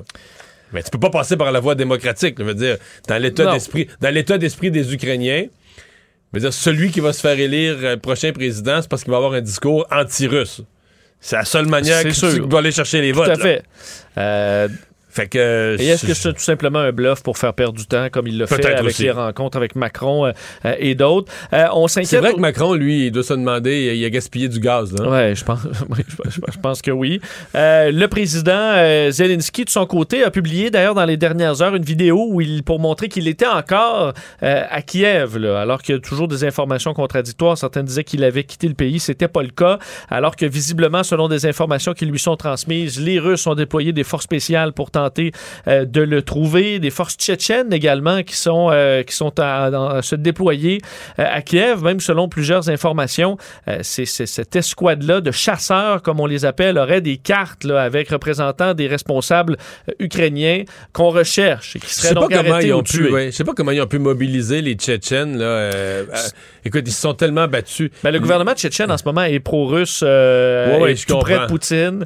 effectivement, ils Mais à l'époque, les Tchétchènes se sont battus contre les Russes, ça veut dire avec, des fourches quasiment, les, femmes de fermiers avec des fourches, c'était des, scènes Incroyable. là. Tout à fait. Euh, donc, ça a changé. Le gouvernement actuel est très, très près de, de Vladimir Poutine, un peu comme celui du, euh, du Bélarus. Euh, je vais vous faire entendre d'ailleurs un extrait d'une euh, d'une Ukrainienne, euh, Tetiana Ogarkova, qui est journaliste pour Ukraine Crisis Media Center, qui aujourd'hui parlait en entrevue avec nos collègues de LCN et bon, expliquait que la situation en ce moment-là, c'est une énorme frustration envers les Russes et particulièrement Vladimir Poutine. On pointe vraiment Poutine du doigt euh, et on se rassure un peu de voir que l'armée ukrainienne semble quand même offrir une certaine Mais résistance. plus aujourd'hui qu'hier, Oui. clairement. Oui, plus aujourd'hui qu'hier. On dit que nos, elle dit, là, nos, mili- nos militaires nous communiquent des chiffres comme quoi plus de 2500 Russes ont déjà péri dans ce combat. On Ouais, peut en douter. il y a des là. informations de propagande euh, d'un côté comme de l'autre. Je vais vous la faire entendre, entre autres, sur à quel point euh, on déteste Vladimir Poutine en ce moment dans l'opinion ukrainienne. On peut l'entendre. Monsieur Poutine euh, a besoin d'un médecin et je crois que, que, que 42 millions, 42 millions d'Ukrainiens seront solidaires avec mon avis, puisque vous avez bien écouté son discours et je pense qu'il a besoin d'un d'un médecin qui traiterait cette maladie mentale. On entre dans le délire parce qu'accusé de nazisme, euh, un pays où le président de l'Ukraine, primo, il est juif et secondo, il est russophone, donc dire qu'on est nazi et qu'on est drogué, donc écoutez, donc on se croit dans les dans, dans un cauchemar, donc euh, qu'il voilà qu'il est qu'il vit dans sa tête, qu'il a perdu tous les liens avec la réalité qui l'entoure. Parce qu'effectivement, Vladimir Poutine, dans une vidéo, demandait aux militaires ukrainiens de déloger eux autres mêmes le gouvernement en place, le traitant de gouvernement de drogués et de nazis. Euh, donc, euh, le- le- disons, les, les hyperlatifs se, se poursuivent dans le cas de Poutine. Et la réaction internationale ben, se, se augmente toujours en intensité. Aujourd'hui, nouvelle euh, vague de sanctions qui sera d'ailleurs annoncée par, euh, entre autres, Joe Biden, euh, le président des États-Unis, mais qui suivra là, à la fois le Canada, euh, les, euh, les Les pays Européens, européens, ouais. qui ont annoncé donc des sanctions qui visent directement Vladimir Poutine. On se demandait hein, depuis hier euh, pourquoi on ne visait pas pour l'instant Poutine. On comprend qu'il y a une gradation. Là, Vladimir Poutine, le ministre des Affaires étrangères également, Sergei Lavrov. Mais ce qui n'est pas clair pour moi, c'est jusqu'à quel point Poutine, euh, au niveau bancaire, on, on dit que le type, là, c'est pas, c'est pas une fortune familiale, on comprend que c'est de la corruption, mais il serait milliardaire. Oui, parle même de beaucoup de milliards. plusieurs ouais. fois milliardaire. Voilà.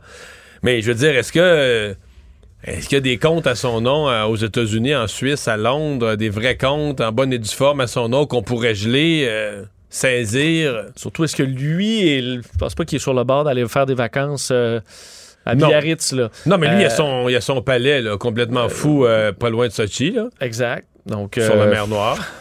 On est dans la, dans la gradation. D'ailleurs, parlant de gradation du côté de l'OTAN, euh, ça s'est poursuivi aujourd'hui puisqu'il y avait réunion euh, virtuelle des, euh, des membres de l'OTAN et on a annoncé déployer pour la première fois de son histoire les éléments de ce qu'on appelle la force de réaction, c'est-à-dire un groupe de militaires, enfin on parle de 40 000 militaires et une unité en- de force encore plus rapide de 8 000 combattants qui est actuellement euh, commandée par la France. Donc on parle de soldats qui sont euh, prêts au combat plus rapidement, qu'on est capable de dé- déployer en deux, trois jours.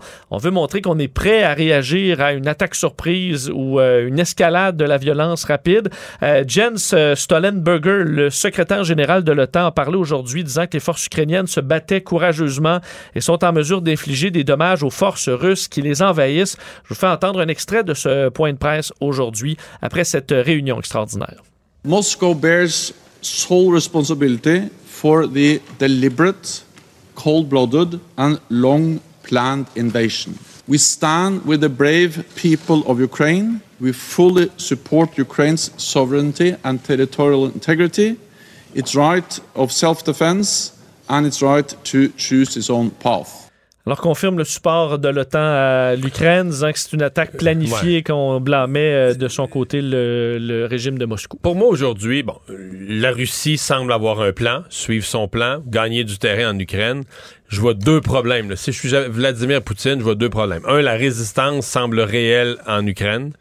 Deuxièmement, je ne sais pas s'il avait prévu dans son plan, mais il a généré une réaction à travers le monde, là, mais c'est- personne personne peut être poltron, là. Tu sais, parce que souvent, il y a des pays qui vont faire semblant, ouais, ben là, ça ne nous concerne pas vraiment. Ben, comme la Crimée, par exemple. Ben C'était oui. pas assez gros pour... hein, tu sais, on Ah. s'embarquera pas là-dedans. Non, le monde dénonçait, mais du bout des lèvres. Alors là, c'est tellement gros ce qu'il a fait. Des gens sont tellement choqués, pris par surprise, choqués, outrés. Euh, en même temps, je pense que sincèrement, il a annoncé à la communauté internationale qu'il était une menace, un danger, qui pouvait être imprévisible, faire des choses euh, complètement imprévisibles et inacceptables. Donc, euh, il- par exemple, il a renforcé l'OTAN énormément. L'OTAN, où tous les pays étaient sur le bord de débarquer, ils voulaient plus mettre d'argent. C'est une vieille menace. C'était une vieille euh, affaire, c'est ça. Là, tout à coup, toute l'OTAN est remobilisée. Les pays de l'OTAN euh, parlent de cette organisation-là, de son importance d'y mettre des ressources. Partout dans le monde, là, des sportifs, j'ai rarement vu les sportifs aussi nombreux à dire on veut plus d'événements là, on veut plus. C'est vraiment coupé du monde entier. là. Les on dit sur, TikTok, par exemple, les jeunes du monde entier sur les réseaux sociaux sont anti-Poutine, anti-russe, et même influencent les jeunes russes à dire ben voyons, votre pays, c'est quoi? Il y a. euh, il a, il a créé un, mur devant lui. Là. Euh, Bon, pour l'instant, ça nuit pas en Ukraine. C'est lui qui, qui domine sur le plan militaire en Ukraine. Mais, tu sais, il y a comme une limite, là. Bon, il y a la Chine, tu vas me dire, là, mais il y a quand même comme une limite à être contre tout le monde. Je pense que lui comptait quand même sur une certaine lâcheté, une certaine paresse de l'Occident. Ils vont me regarder aller, ils diront rien. Est-ce qu'il a frappé trop fort, trop vite? Est-ce que c'est au point où la Chine peut dire, ouais, on, vous- on, on va le laisser aller finalement? On Ouais, va retenir on, un on appui? vous laisse coller sur toi un peu, mais là, Euh, t'es, là, t'es plus, t'es- t'es t'es plus fréquentable. Peut-être. Alors, euh, on verra, mais effectivement, beaucoup, beaucoup de pression sur, euh, sur Vladimir Poutine là-dessus. Euh, des réactions donc sur euh, les sanctions aussi chez nous, parce qu'il y a une question qui quand même nous touche un peu dans notre quotidien. Est-ce qu'on devrait euh, exclure de la SAQ les produits russes? Il n'y en a pas une tonne, là, on parle de surtout quelques Surtout types dans de une vodka. tablette, ouais. Ouais, la- les vodkas. faut dire, la majorité des grandes marques de vodka, on pense que c'est russe, mais ça vient pas de, de Russie. À laquelle on parle d'une dizaine de produits uniquement.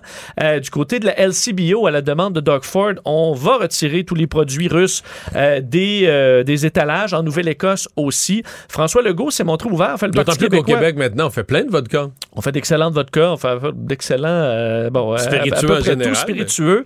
Euh, et euh, le Parti québécois avait lancé l'idée aussi aujourd'hui. François Legault s'est montré ouvert à tout ça. Mais réponse, entre autres, de la SAQ aujourd'hui, via euh, son porte-parole, euh, disant qu'il y avait, on, on, prévoyait pas de toute façon de nouveaux arrivages russes en ce moment. Euh, mais c'est pas le rôle de la SAQ de faire de la politique. Ben... Et là, je, t'avoue qu'on je trouve qu'on s'en lave les mains un peu. La SAQ, c'est. De toute façon, tout le monde fait un peu de la, de la, de la politique à Mais un surtout certain si moment. la LCBO le fait, là. Euh, je, je- je trouvais ça un peu faible. On fait Pas de avait- politique. pas sûr qu'il a vérifié avec le bureau du ministre des Finances. Hmm, C'est ça. Ça se peut que tu ben, de la politique, tu vas en faire, mon, mon cher ami. Euh, je comprends que c'est la réponse souvent de certains. Je vois certains sportifs russes aujourd'hui qui disent ça. là. moi, je Ovechkin a eu une mauvaise conférence de presse. là. Ça a Je été voyais pénible. euh, là. Ovechkin, Nikita Mazepin, pilote de Formule 1 aussi, euh, russe, dont son, le père est un oligarque russe. Les deux ont dit Ah, on contrôle pas ce qui se passe, on va se concentrer sur, euh, sur notre carrière et tout ça. Euh, sans qu'il y ait de dénonciation claire. j'espère que la guerre va finir vite. Bon, jusque... C'est c'est dans les deux camps. Et ils, ils souhaitent Prends ça. pas un gros risque à dire une phrase de ce genre-là. Tout à fait. Euh, là, euh, bon, ce qui frappe aussi dans le monde, c'est les images, euh, les images tristes de familles déchirées, euh, des gens. Il y a cette vidéo d'un père qui laissait sa fille dans l'autobus alors qu'eux allaient euh, probablement joindre le, le combat en Ukraine. On parle là déjà de plus de 50 000 Ukrainiens qui ont fui leur pays dans les premières 48 heures. Euh, et c'est probablement beaucoup plus que ça. C'est les chiffres de l'ONU jusqu'à maintenant. Euh, des gens qui se dirigent vers la Moldavie, la Pologne particulièrement, aussi la Hongrie et la Roumanie. Opération importante pour pouvoir accueillir ces gens-là. D'ailleurs, la présidente moldave euh, a permis d'accueillir assez facilement les gens euh, donc euh, bon dans, dans l'État voisin. Et c'est un travail logistique Ouais. quand même important. On s'attend à ce qu'il y ait peut-être jusqu'à un million de réfugiés. On sait qu'avec la conscription évoquée en Ukraine, là, les hommes de 18 à 60 ans C'est ce que j'ai compris, c'est que c'est ça, les hommes de 18 à 60 ans à la frontière, eux, sont, sont refoulés là, pour aller se battre dans le pour pays. aller là. se battre. On voyait d'ailleurs des images assez touchantes. Je voyais des vieux monsieur euh, plus âgés, pas mal, là, que 60 ans, avec leurs valises, qui eux voulaient aller se battre euh, et qui se présentaient Moi, j'ai vu sur. Twitter, il y avait un, un monsieur de 80 ans aujourd'hui qui s'est présenté à l'armée. là. Euh, Il avait fait ses lunchs pour quel... Il avait son sac, il avait ses lunchs pour quelques jours, puis il est arrivé à l'armée, puis il a dit Moi, je suis disponible. Donc, des, des scènes assez, assez touchantes. Alors que Ben, la on a vu, excuse, ben, à ce chapitre-là, on a vu ce matin en entrevue en direct à CNN l'ancien président Poroshenko euh, qui. euh, et et- et c'est- c'était quand même une leçon de patriotisme parce que lui, pas parce qu'il est chum avec Zelensky, là, le régime avec lui, c'est l'ancien président, il a perdu les élections. le régime actuel essayait de le faire condamner et de le faire emprisonner pour trahison. Donc, tu peux pas être plus ennemi que ça politiquement. Mais là, lui, un matin, il a plus de politique. C'est pas, pas Zelensky, c'est l'Ukraine. L'Ukraine est un peuple libre qui doit rester libre face à, à Poutine. Et là, la nuit, le journaliste dit, OK, vous êtes un groupe d'hommes, vous dites que vous allez défendre un coin de la, de la- de la ville de Kiev. là. Vous avez quoi comme arme? Il y a décrit ce qu'il y avait. là, Ben ouais, il non, mais il ouais. le bras, puis il monte à la, à la caméra, ben j'ai une Kalachnikov, puis euh, d'autres Kalachnikov, puis euh, deux... euh, Des lance-roquettes, deux- quelque chose comme ça, Ouais, c'est ça. Mais des machine guns, des mot en des- anglais, ouais, je sais pas des quoi. lourdes. Donc, euh, tu dis OK. Puis il y a quoi? Poroshenko, il y a 60 ans, je dirais. Il est pas vieux que moi. autour de lui avait euh, Ouais, ouais. assez âgé aussi. Fait que là, tu te dis, OK, OK, OK, on est... euh, Puis il n'y a pas...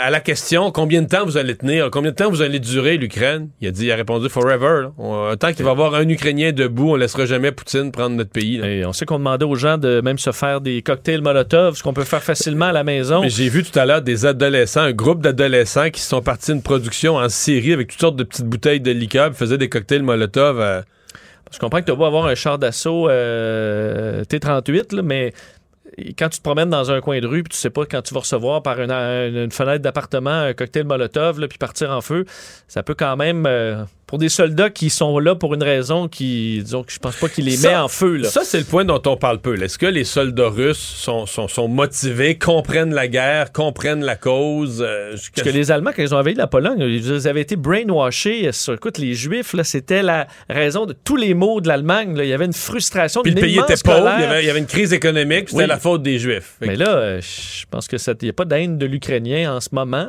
Peut-être que la guerre va, va amener ça avec des scènes tristes, mais pour l'instant, euh, on cherche ça. D'ailleurs, dans la propagande russe, on voit que là, c'est limite puisqu'on peut contrôler les grands réseaux, mais sur Internet, c'est plus difficile, de sorte qu'aujourd'hui, euh, les autorités des communications russes ont dit limiter l'accès à Facebook parce qu'on se plaint de Facebook qui aurait euh, contrôlé certains, certaines des plateformes de chaînes russes, donc affiliées au gouvernement. On parle de médias russes, agences de presse publiques également. Alors, on les accuse de contrôler l'information. Et euh, de notre côté, Anonymous, qu'on a vu au fil des années là, dans un groupe de hackers euh, décentralisés, là, on peut se dire, là, un peu partout dans le monde, qui ciblent euh, bon, différents endroits, différentes entités, ont déclaré la guerre aujourd'hui à la Russie et ont montré quand même un coup de force, euh, réussissant quand même à mettre hors ligne le site des nouvelles russes, le RT News, pendant un bon moment, et le, ministère, le site du ministère de la Défense aussi. Alors, il y a plusieurs hackers, pirates informatiques du monde qui veulent tenter de mettre des bâtons un dans les ennemi, euh, peut-être un ennemi à ne pas, à ne pas sous-estimer. peux te réserver certaines surprises. Et dans le, le jeu euh, bon, des, des menaces, aujourd'hui, le patron de l'Agence spatiale russe en a lancé une bonne, euh, Dimitri Rogozin, qui lui est un ancien vice-président du gouvernement russe qui s'occupait de la défense, qui est maintenant le patron de Roscosmos, de l'Agence spatiale russe, qui a dénoncé les sanctions dévoilées hier par Joe Biden, parce qu'il y a des sanctions là-dedans technologiques, là, entre autres pour les puces informatiques, différents équipements technologiques qui, au dire de Joe Biden, allaient nuire à l'aérospatiale russe. Et ce qu'il lance aujourd'hui, le patron de l'Agence spatiale russe, c'est que ces sanctions-là euh, vont faire que les Russes ne pourront pas faire la maintenance requise sur la station spatiale qui pourrait s'écraser en Europe ou en Amérique. Euh, donc, en se, en se désorbitant là, et qu'on recevrait notre station spatiale par la tête, c'est un peu ce- la menace. C'est pas faux que le verso cargo russe Progress, c'est lui qui peut permettre de re- recentrer la station spatiale. Par contre, on dit qu'une on dit qu'une désorbitation est très improbable. Mais ce que ça montre, c'est que, écoute, même pendant la guerre froide, on travaillait quand même pour la conquête de l'espace, main dans la main entre Russes, entre Soviétiques et, euh, et Américains. Et là, en ce moment, c'est difficile. Il y a quatre Américains, deux Russes, un Japonais en ce moment sur la station spatiale. Alors, quelle est l'ambiance à bord? Bonne question. J'ai pas l'impression que ça chicane. C'est des professionnels. Mais ça montre que, que c'est assez compliqué. Et le CIO, pour terminer, euh, ben, qui est sorti aujourd'hui. Ben, moi, je trouve ça quand même un peu particulier là, quand le CEO qui, euh, écoute, euh, Thomas Bach, le patron euh, qui prenait des photos avec Vladimir Poutine il y a quelques semaines à peine, et qui là demande à la Russie de respecter la trêve olympique. Parce que c'est les Jeux paralympiques. C'est les Jeux paralympiques. Dans la trêve olympique, là, 193 États membres des Nations Unies qui euh, ont, euh, qui l'ont adopté. On dit là, la trêve, c'est une semaine avant le début des Jeux. Jusqu'à une semaine après la fin des Jeux paralympiques qui se terminent le 13 mars prochain. Alors, les Russes sont en violation avec tout ça. Bon, le CIO n'a pas grand-chose à dire. Il a accepté à peu près n'importe quoi des Russes dans les derniers jours, euh, les dernières années. Mais là, demande à ce que tous les événements en Russie sportifs soient annulés, qu'on retire les drapeaux russes euh, des événements internationaux qui ne sont pas déjà euh, bon, Ben, parce que les par l'Agence mondiale antidopage. La plupart des grands événements, il y a déjà plus le drapeau russe ou l'hymne russe. Et euh, les rebonds euh, dans les marchés boursiers aujourd'hui, c'est une meilleure journée pas mal. là. alors qu'on s'attendait à ce qu'il y ait peut-être des sanctions qui auraient pu déstabiliser l'économie. On était rassurés sur les marchés aujourd'hui qui ont euh, bondi à peu près partout, incluant le Dow Jones là, de près de 800 points. Les hospitalisations sont en baisse aujourd'hui. Mario, on atteint finalement le 1500 là, aujourd'hui, un chiffre qu'on euh, attendait, moins 72. Ça montre quand même l'hospitalisation euh, est en baisse de façon soutenue. Moins 72, 1532 personnes hospitalisées. Hausse par contre aux soins intensifs aujourd'hui à plus euh, 9. On a donc 105 personnes hospitalisées. Mais le gros chiffre, lui, euh, baisse pas mal. Euh, L'INES euh, prévoyait qu'on allait se stabiliser autour de 1500, mais avoir les baisses encore aussi importantes, on pourrait bien euh, baisser quand même en bas de ça. Euh, un mot sur Pat King, l'un des euh, organisateurs principaux du convoi de la liberté, devra passer un autre week-end en prison. Euh, lui qui, bon, de- de- on attendait une décision sur son cas aujourd'hui, passera les prochains jours derrière les barreaux. Décision d'un juge au palais de justice d'Ottawa. Lui qui est accusé de méfaits, d'avoir conseillé de désobéir à une ordonnance du tribunal, etc. Et on l'a entre autres blâmé pour Mais le son- juge a l'air à rien croire de, de- de sa version ou de son approche. Là, hein? non, euh, on dénonce son indifférence, entre autres, face à ce qu'ont vécu les gens d'Ottawa. On avait diffusé des images de gens d'Ottawa là, exaspérés par les klaxons. Lui, riait, euh, alors euh, en faisait pas de cas. Euh, portait pas son masque adéquatement. Il a fallu qu'en cours, la, couronne dise là, pouvez-vous lui dire de porter Il porte son masque en dessous du nez. Là, tu sais, du niaisage. Alors, faut croire que le juge n'était pas emballé par euh, les arguments de Pat King. Également, qu'on a présenté le fait qu'il avait un passé trouble au niveau judiciaire. Il avait dû remettre une arme enregistrée qu'il possédait en 2016 pour un dossier de menace. Et euh, deux jours plus tard, il s'était procuré une arme prohibée. Il avait tenté de la cacher à la GRC. On voit le, bon, le genre, l'avocat de la défense avait tenté d'annuler cet argument-là, euh, disant que c'était arrivé trop tard, mais ça a été quand même pris en compte. Alors, il devra rester derrière les barreaux. Tout savoir en 24 minutes. Le service de police de la Ville de Québec a confirmé que les, son déploiement, là, dont on a parlé hier pour euh, dans une maison à Lévis, là, des recherches qu'on a liées à la disparition de euh, Marilyn Bergeron il y a 14 ans, ben, les recherches sont non concluantes. Ça s'est avéré euh, négatif au dire de sergent, du sergent David Poitras des communications de la police de Québec. Je sais pas comment on a pu arriver si vite, qu'est-ce qu'on a vérifié. On n'a pas eu le temps de faire des tests d'ADN, à mon avis, en si peu de temps. Moi aussi, je me, je me demandais ça. Qu'est-ce travail qu'on a, de moi. véri- euh, qu'est-ce qu'on a vérifié? On a débarqué des tonnes, embarqué des tonnes, de, des caisses de toutes sortes d'objets. Est-ce qu'on cherchait vraiment quelque chose de très précis qu'on n'a pas trouvé? Euh, Est-ce que c'est un bluff des policiers aussi? On ne sait pas dans le cadre de leur enquête. Le périmètre qui a été un bluff levé- dans le sens qu'ils ont des traces, mais pas de preuves. Puis, là, Puis, laissent tu le ah, on a beau, on a terminé, On tu laisse rassures, on a déjà vu ça. euh, ouais. Euh, bonne question. Le périmètre a été levé. Euh, il y a eu des mobilisations donc confirmées. Les camions de travaux publics qui étaient sur place pour euh, donc des opérations de remblayage à l'intérieur du domicile, alors que tout ce dossier avait ravivé l'intérêt sur la disparition de Marilyn Bergeron. Euh, moment historique aux États-Unis Ouais. aujourd'hui, plus positif celui-là. Euh, la juge euh, Ketanji, Ketanji Brown Jackson est nommée euh, à la Cour suprême des États-Unis, devenant la première juge noire de la Cour suprême. faut dire des hommes, il y en a déjà eu juste deux. là. Alors c'est déjà la troisième personne noire à atteindre ce, ce poste à la Cour suprême, première femme, une expérience donc assez unique. faut dire qu'elle devra être confirmée par le Sénat.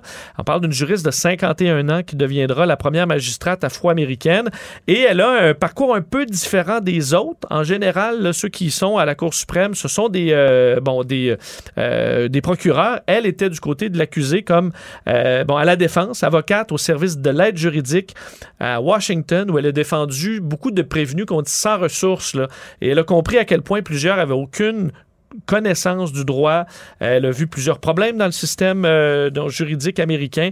Et un de ses oncles est copé en 1989 d'une peine de prison à vie euh, dans le cadre des lois euh, très répressives qui s'imposaient sur ces dossiers-là, des lois par rapport aux stupéfiants, alors des lois qui, des peines qui se sont adoucies, disons, dans les dernières années. Alors, ce sera un ajout intéressant et historique si, ben, s'il est confirmé par le Sénat. D'après moi, les D'après moi, les républicains ne l'aimeront pas. Ils vont trouver des, euh, eh. des défauts. Il faut dire que les deux candidats euh, de M. Trump avaient passé difficilement oui, oui, oui, euh, aussi à l'époque pour d'autres raisons, tout à fait. Et je termine avec Kerry Price. On attendait des nouvelles aujourd'hui sur Kerry Price. eu des nouvelles. Ouais, on Une se demandait est-ce qu'on allait annoncer sa retraite, est-ce qu'on allait annoncer ce retour au jeu? Ben, rien moi, moi, je pensais qu'à la, la fin, je m'étais dit, OK, c'est pas sa retraite. Ils ont dit que ce serait pas si gros que ça, mais je pensais qu'il allait annoncer que c'était terminé pour cette saison-ci. On remet ça au camp d'entraînement, mais finalement, on n'a rien su. Ben, on a dit qu'on ne le reverra pas euh, dans la prochaine semaine. Sur la glace? Sur la glace. Mais il, s'entraîne en gymnase, puis il va mieux.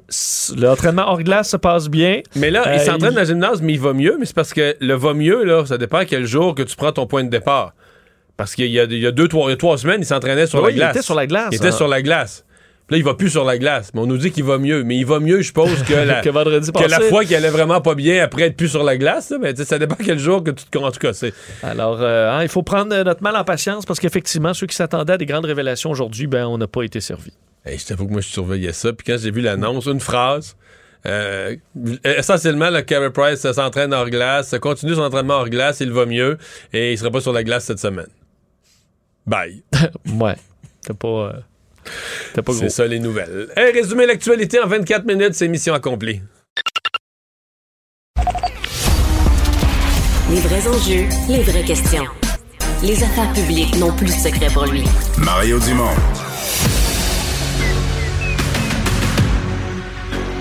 Emmanuel Latraverse. J'ai pas de problème philosophique avec ça. Mario Dumont. Est-ce que je peux me permettre une autre réflexion? La rencontre. Ça passe comme une lettre à la poste. il se retrouve à enfoncer des portes ouvertes. Là. La rencontre, la traverse, Dumont. Emmanuel Latraverse se joint Mario Dumont et moi. Bonjour Emmanuel. Bonjour. Alors, Justin Trudeau était en point de presse tantôt sur la question ukrainienne. Puis on comprend en écoutant à la fois Justin Trudeau, les points de presse euh, des pays européens. On attend euh, bon, Joe Biden aussi. Euh, bon, hausse des sanctions et on voit que tout le monde, quand même, a une certaine coordination dans les mesures. Oui, mais c'est. je ne pas être cynique, mais moi, je suis un peu surprise de voir qu'on est encore dans une stratégie des petits pas en termes de sanctions. Alors que l'armée russe est aux portes de Kiev, là.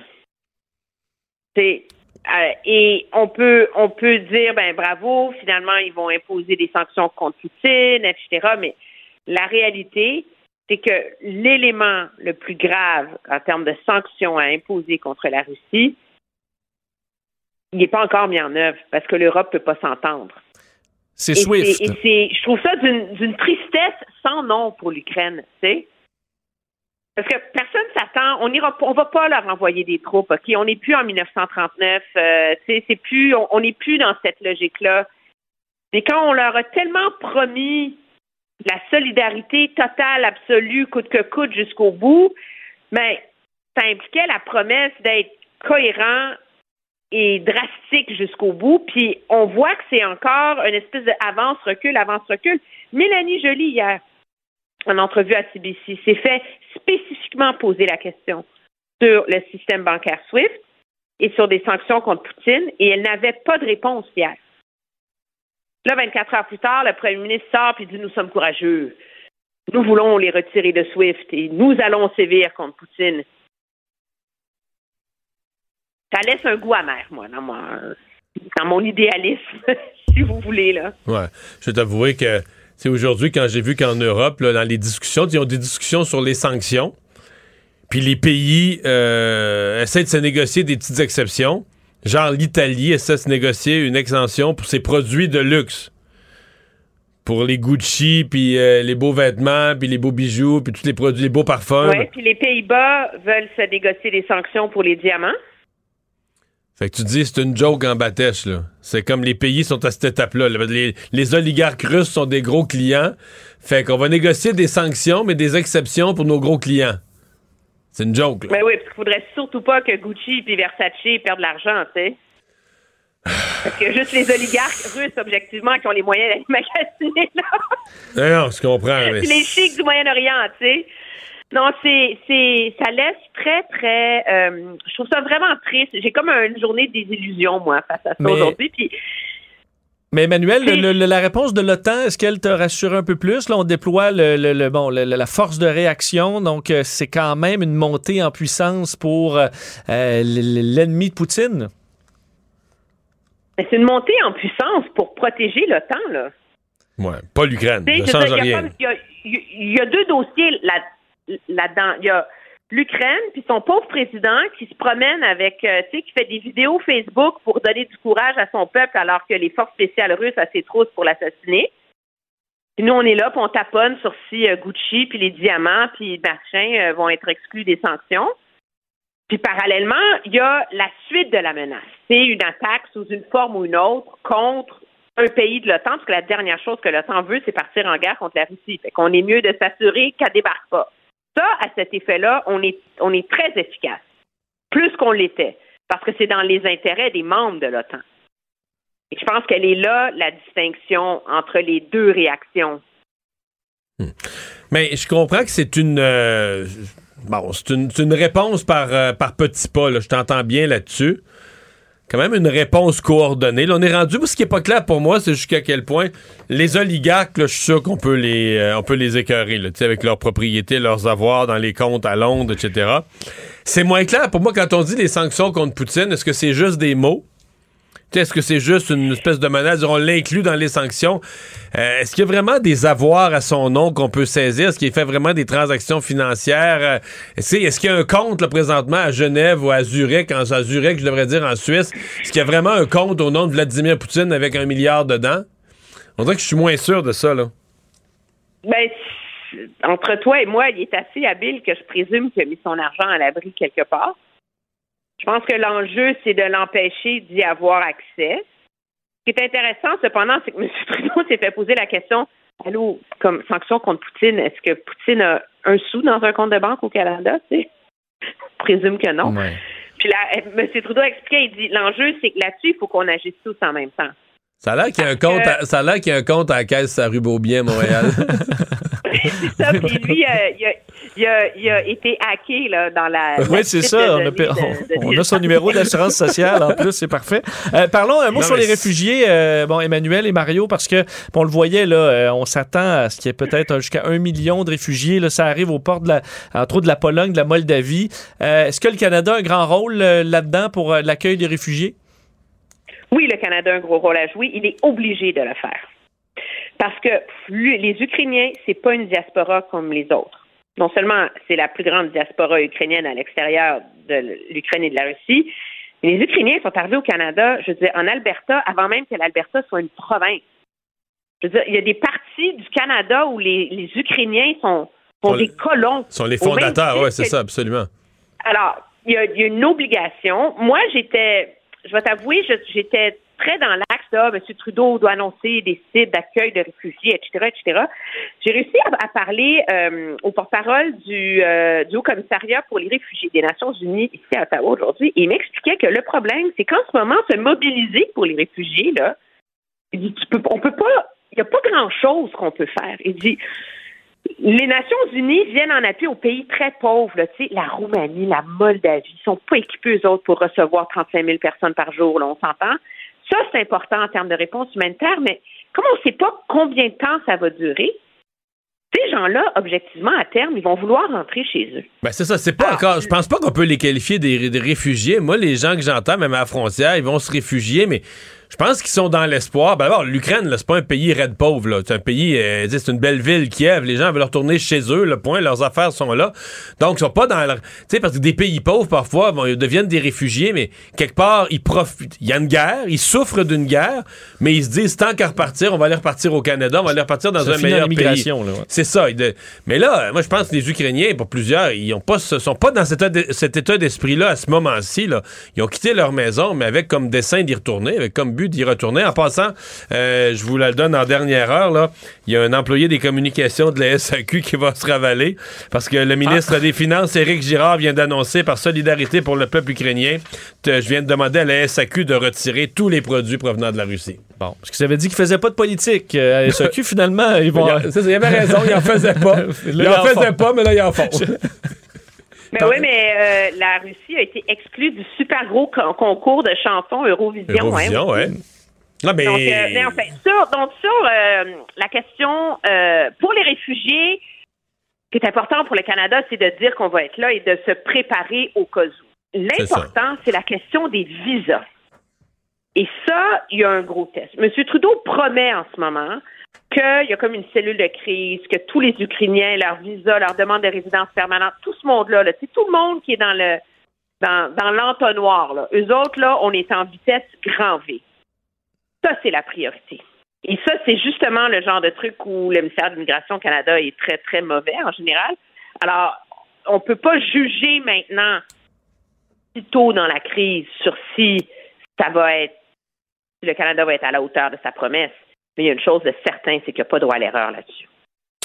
Merci, Emmanuel. Bonne fin de semaine. Très bien, Au au revoir. revoir. Mario Dumont et Vincent Dessureau. Un duo aussi populaire que Batman et Robin. Cube, Cube Radio.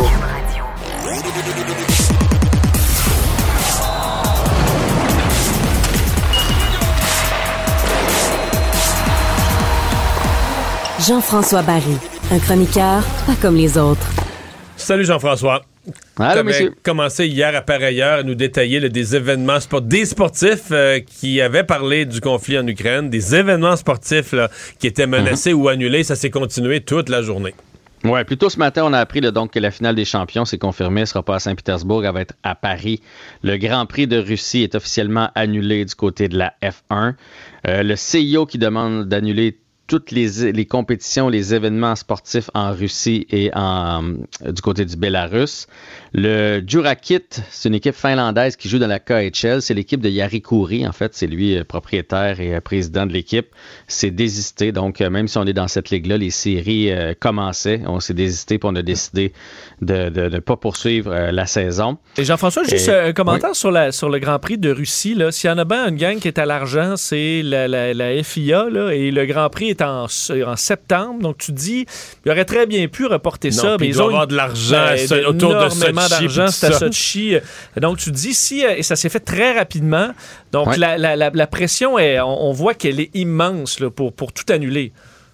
Ouais, puis la pression venait de leur propre pilote. Fait qu'à un moment donné, c'est c'est quand même euh, important. Mais effectivement, on aurait pu dire on va regarder aller les choses. Mais je pense que je pense que tout le monde.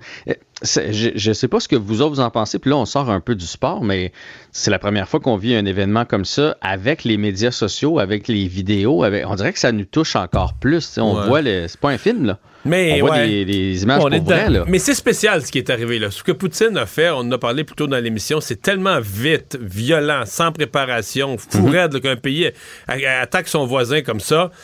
La, la- la réaction est comme euh, sans ambiguïté de partout. Là. Il s'est vraiment mis tout le monde à dos. Puis quand même un minimum de gens là, qui sifflent en regardant ailleurs, en faisant les épais comme si ça ne concernait pas. Là, beaucoup de gens décident non, non, là, ça passe pas, des artistes, des, des, des sportifs, etc. Donc, euh, il y, a, il y a une conséquence pour la Russie. Il n'y a aucun doute là-dessus. Et, euh, euh, dans le monde du sport aussi. Ouais, parce qu'il y a eu des ouais, des athlètes.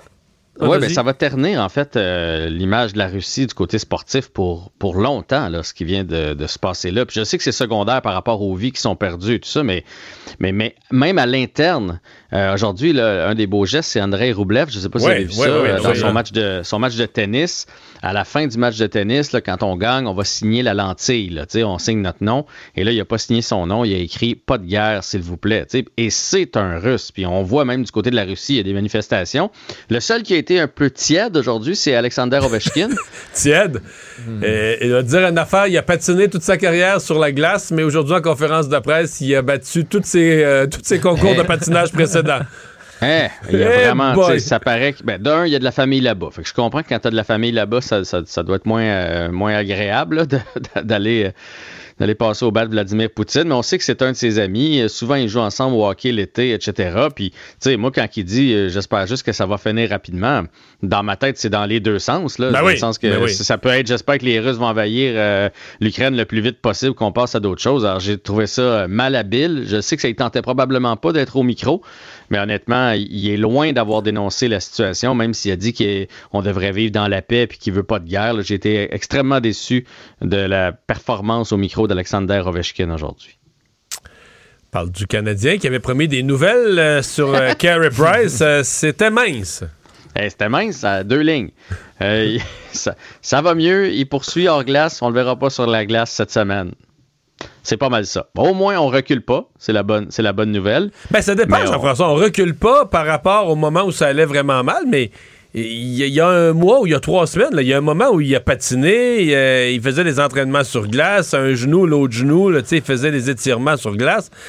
On a reculé comme par rapport à ça. Mais là, parce Ben, que ça il- dépend. On, on le voit pas dans le gymnase. Peut-être qu'il met son genou à l'épreuve dans le gymnase. là. Il, y a, tu sais, il y a des, syn- il y a des glaces euh, synthétiques, il y, a, il y a toutes sortes d'affaires là, à la place Belle. Fait que ça veut pas dire que euh, qu'il met pas son genou à l'épreuve présentement parce qu'il est dans le gymnase. Au contraire, peut-être qu'il travaille sur des exercices pour le renforcer. Fait que comme on n'a pas vu euh, ce qui se passe dans le gymnase, je suis pas prêt à dire qu'il a reculé. Mais c'est sûr qu'il n'a pas avancé. Puis c'est sûr qu'on le verra pas. Moi, moi, je, moi, je pense que jusqu'à la fin mars, on le verra pas. La bonne nouvelle du jour, c'est que Jake Allen, lui, était sur la patinoire aujourd'hui. Fait qu'on va peut-être avoir un duo bientôt Montembeau-Allen. Euh, on avait dit dans son cas pas avant le 17 mars. Mais là, ça s'annonce pour un retour un peu plus rapide. Ouais, même mais pris là, des lancers aujourd'hui. pourquoi, pourquoi on veut plus Hammond? là, il est invaincu? Ben, on le veut, Hammond. C'est lui dans le filet demain, Mario. Oh! C'est le Hamburglar qui va être là. Contre son Et ancienne équipe? Ben, c'est ça, c'est de bonne guerre. Martin Saint-Louis qui l'envoie. En plus, le match est à Ottawa, là où il a connu euh, du succès. Donc, on le lance dans la mêlée demain contre les sénateurs d'Ottawa. Est-ce que le Canadien joue deux matchs en deux jours? Est-ce qu'il rejoue dimanche? Et là, tu m'en poses une bonne. Je te réponds Parce que- dans non, parce qu'on avait dit qu'Hammond euh, jouait généralement, que c'était un peu la règle qu'on Ouais. était en train d'établir, là, qu'il jouait surtout Non. dans les. Non, non, il joue pas dimanche. Je pense que c'est vraiment. Ben, d'un, il a bien fait. Puis de deux, euh, moi, je crois à ça quand tu veux, surtout que tu n'as pas un gardien numéro un établi en Montembeau. Je crois à ça de faire bouger ton alignement, de faire en sorte que, que, que personne reste sur le banc longtemps ou dans les estrades longtemps. Et c'est de bonne guerre de le mettre contre Ottawa. Tout d'un coup, tu sais, lui, pendant quatre ans, il était dans la Ligue américaine à, à se souvenir de ses beaux moments à Ottawa. Tout d'un coup, il en sort une grosse demain contre son ancienne équipe. Euh, c'est un beau pari, je trouve, de la part de Martin Saint-Louis. Et on comprend que les, euh, les blessés du Canadien sont, euh, se- se- s'en remettent plus vite ces jours-ci? Ben, on en avait parlé hein, quand ça allait mal, qu'on dirait que les bobos, euh, c'était plus long Ça à guérir, qu'on sentait que personne n'avait vraiment envie de revenir. Mais là, hey, Anderson, bon, amoché, mais lui, c'est un vrai guerrier. là, il est revenu à l'entraînement. Byron était là, Edmondson était là, Armia euh, était là. Bref, euh, puis Allen, j'en ai parlé tantôt. Ar- Armia, j'ai pas vu les, les- j'ai vu une photo d'Anderson avec l'œil tout poqué. Est-ce qu'Armia, on voit une coupure? Il a reçu un coup de patin en pleine face. Est-ce qu'on voit une coupure, des points de suture, quelque chose? Écoute, j'ai vu des images de d'image, trop hein. loin. Je l'ai vu prendre des lancers. Il avait l'air en, en- en très bonne condition physique. Euh, pas de là à jouer, mais tranquillement, il revient. Et même Perrault, qui va être en uniforme euh, demain. Fait que comme quoi, c'est le fun d'être dans l'entourage de l'équipe. Au point où, qui on a vu sur le bord des bandes aujourd'hui? Jonathan Drouin. Oh. Jonathan Et- Drouin et il aussi. te reste 10 secondes. Il y a une nouvelle à son sujet. Oui, il est papa, donc on le félicite. euh, papa avec euh, sa conjointe Marie-Laurence d'un petit garçon qui est né le 17 février. Bon, enfin, une autre bonne nouvelle dans l'entourage du Canadien. Ça arrête Tout plus va de, bien. Ça arrête plus de bien aller. Hey, merci, bonne fin de semaine. Vous autres aussi. Mario Dumont et Vincent Dessureau. Un duo aussi populaire que Batman et Robin. Cube, Cube Radio. Cube Radio. En direct à LCN.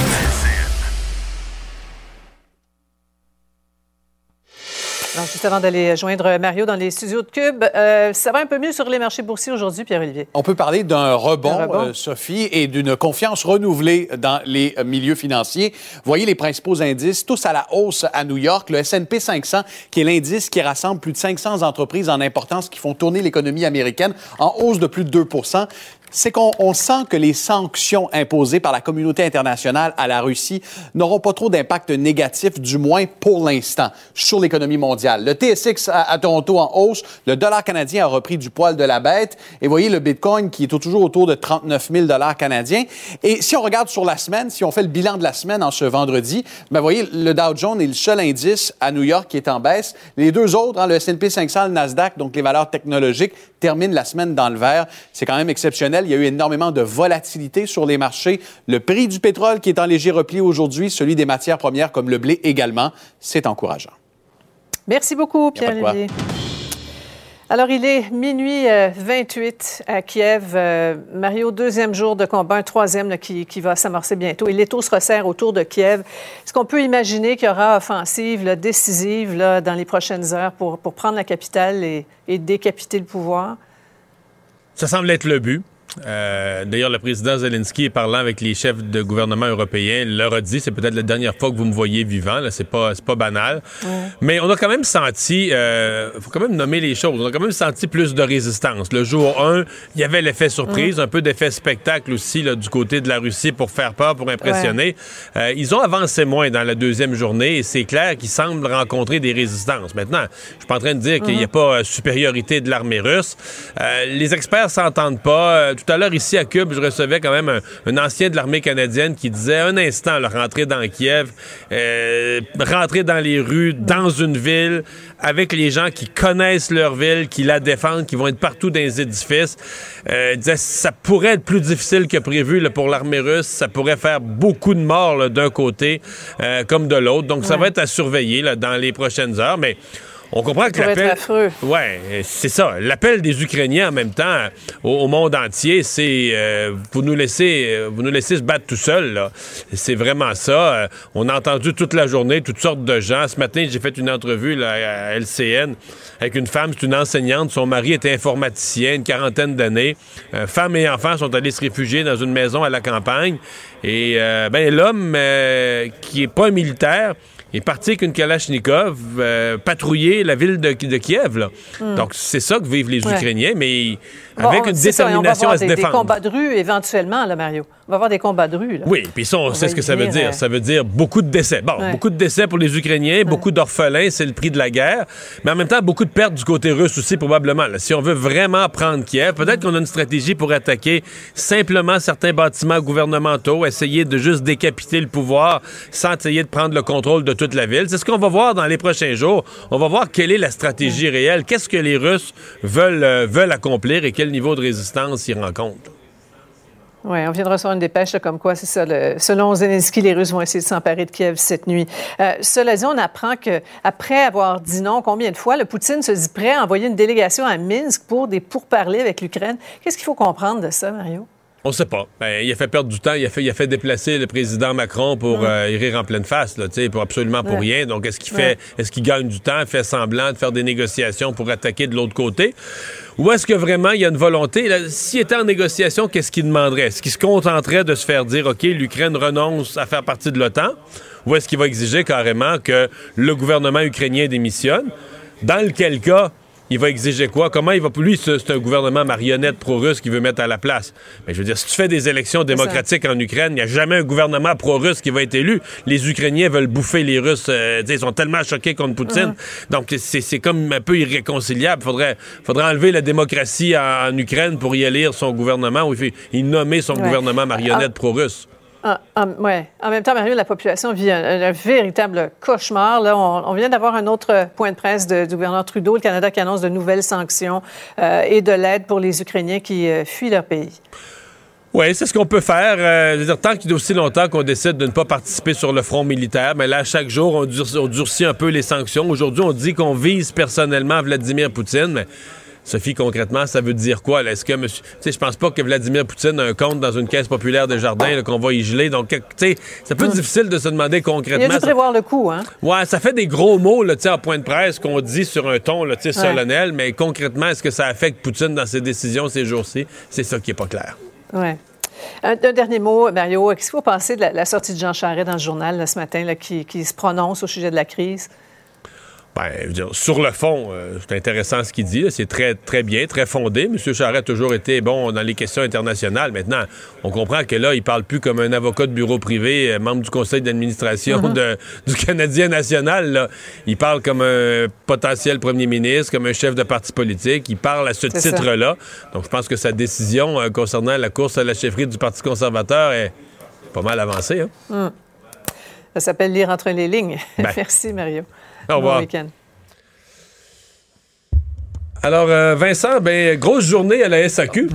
oui, pas mal, parce qu'il y a eu plusieurs événements, entre autres cette, euh, cette opération des ambulanciers paramédicaux qui sont en négociation, on sait, sur leur convention, euh, sur, le, sur leurs conditions de travail. Eux ont peu de moyens de pression dans leur travail. Ils peuvent pas dire on transporte plus les, les malades. Là. Non, alors ils ont fait un coup d'éclat en allant bloquer l'arrivée des employés de la Société des alcools pour qu'ils puissent entrer ce matin là, au centre de distribution de la SAQ à Montréal. Donc quand même, j'étais plutôt surpris. Ils ont dû être escortés par des policiers parce que les paramédics leur bloquaient l'accès euh, leur euh, bon, la, philosophie, c'est de dire ben c'est une entreprise qui euh, bon qui, qui, donne des versements à l'État, puis l'État bon, va payer éventuellement, c'est ça qui pas essentiel. Alors il y avait un bon et on dit qu'on va augmenter comme ça ce genre de, de moyens de pression. Donc c'était quand même assez inusité ce matin. Et l'autre histoire, c'est ben les produits russes à la SAQ, ce sera terminé jusqu'à nouvel ordre. Éric Girard qui a publié tantôt un message disant par solidarité pour le peuple ukrainien, j'ai demandé à la SAQ de retirer tous les produits qui proviennent de la Russie ça touche à peu près 10 produits euh, de la, de la, de la vodka principalement. Euh, bonne question. Je pense principalement de la vodka. Euh, et il faut dire quand même, il y a eu une évolution dans la position de la SAQ parce que plus tôt aujourd'hui, aux, nos collègues du journal, la SAQ avait répondu que c'était pas le rôle de la SAQ de faire de la politique. Hmm. Euh, c'est ce qu'il avait dit. pas qui avait consulté, lui, avant de dire cette phrase-là. Le porte-parole, Yann Langlais-Plante. Euh, il y a eu une nuance plus tard, Mario, dans la journée, euh, après la sortie de M. Legault, qui disait que ça l'intéressait. Il a dit dans l'hypothèse que les autorités gouvernementales compétentes prenaient des mesures touchant les importations en provenance de la Russie, la SAQ s'assurait de les appliquer. Bon. Alors, bon, finalement, et là, il n'y en aura plus de produits russes pour l'instant. Alors, finalement, la SAQ a fait de la politique. Contrairement à ce qu'il nous disait cet avant-midi, ça arrive qu'on doit changer d'idée, mais quand j'ai euh, quand tu, m'as donné cette citation-là tantôt, je me disais, j'imaginais le fil des événements. J'imaginais le fil des événements. Ouais, là, le même journaliste rappelle au bureau du ministre, il dit Ouais, la SAQ, il dit les autres ils font pas de politique. au bureau du ministre, il dit Ben voyons donc. Pourquoi il te dit ça? Le consulte le bureau du premier ministre, le bureau du premier ministre. Parce que moi, à partir du moment où le PQ propose de le faire, d'enlever les produits russes des tablettes des SAQ, je me disais, c'est sûr que ça va se faire. Puis en plus, la LCBO le fait en Ontario. Comment, comment euh, François Legault, comment le gouvernement du Québec justifierait de non, non, nous, on, laisse les produits russes. C'est une mesure facile à faire, symbolique. On comprend que ne met pas l'économie russe à terre avec ça, mais symboliquement. surtout qu'il n'y avait pas d'arrivage prévu euh, bientôt. Là. Alors, les stocks sont déjà rentrés. On va les mettre sur les tablettes euh, dans quelques mois si jamais ça, serait, ça se règle. Mais il y a quand même... ça dit qu'on fait plus d'achats. Les, fournisseurs russes, les fournisseurs russes se font dire, mais regarde, au Canada, ils rentrent plus de vodka russe. Et si partout dans le monde, ça réagit de cette façon-là. Et je comprends que ça peut avoir l'air très banal que la SEQ fasse ça, mais si le monde entier, dans toutes les petites histoires le, le, font. Non, si, euh, si, des milliers d'entreprises en Russie disent, ben là, on est pris, on, on, on, peut plus produire parce qu'on reste pris avec nos inventaires, et puis personne qui achète nos produits, ben ils font ils finissent par faire pression sur le gouvernement. Là, parce que je pense que notre 40 ans de votre compte paye plus cher ici qu'à Moscou. oui, je pense que oui, mais ça. Je pense que oui. Merci, merci à vous d'avoir été là. On se donne rendez-vous lundi 15h30. Je vous souhaite un excellent week-end. Cube Radio.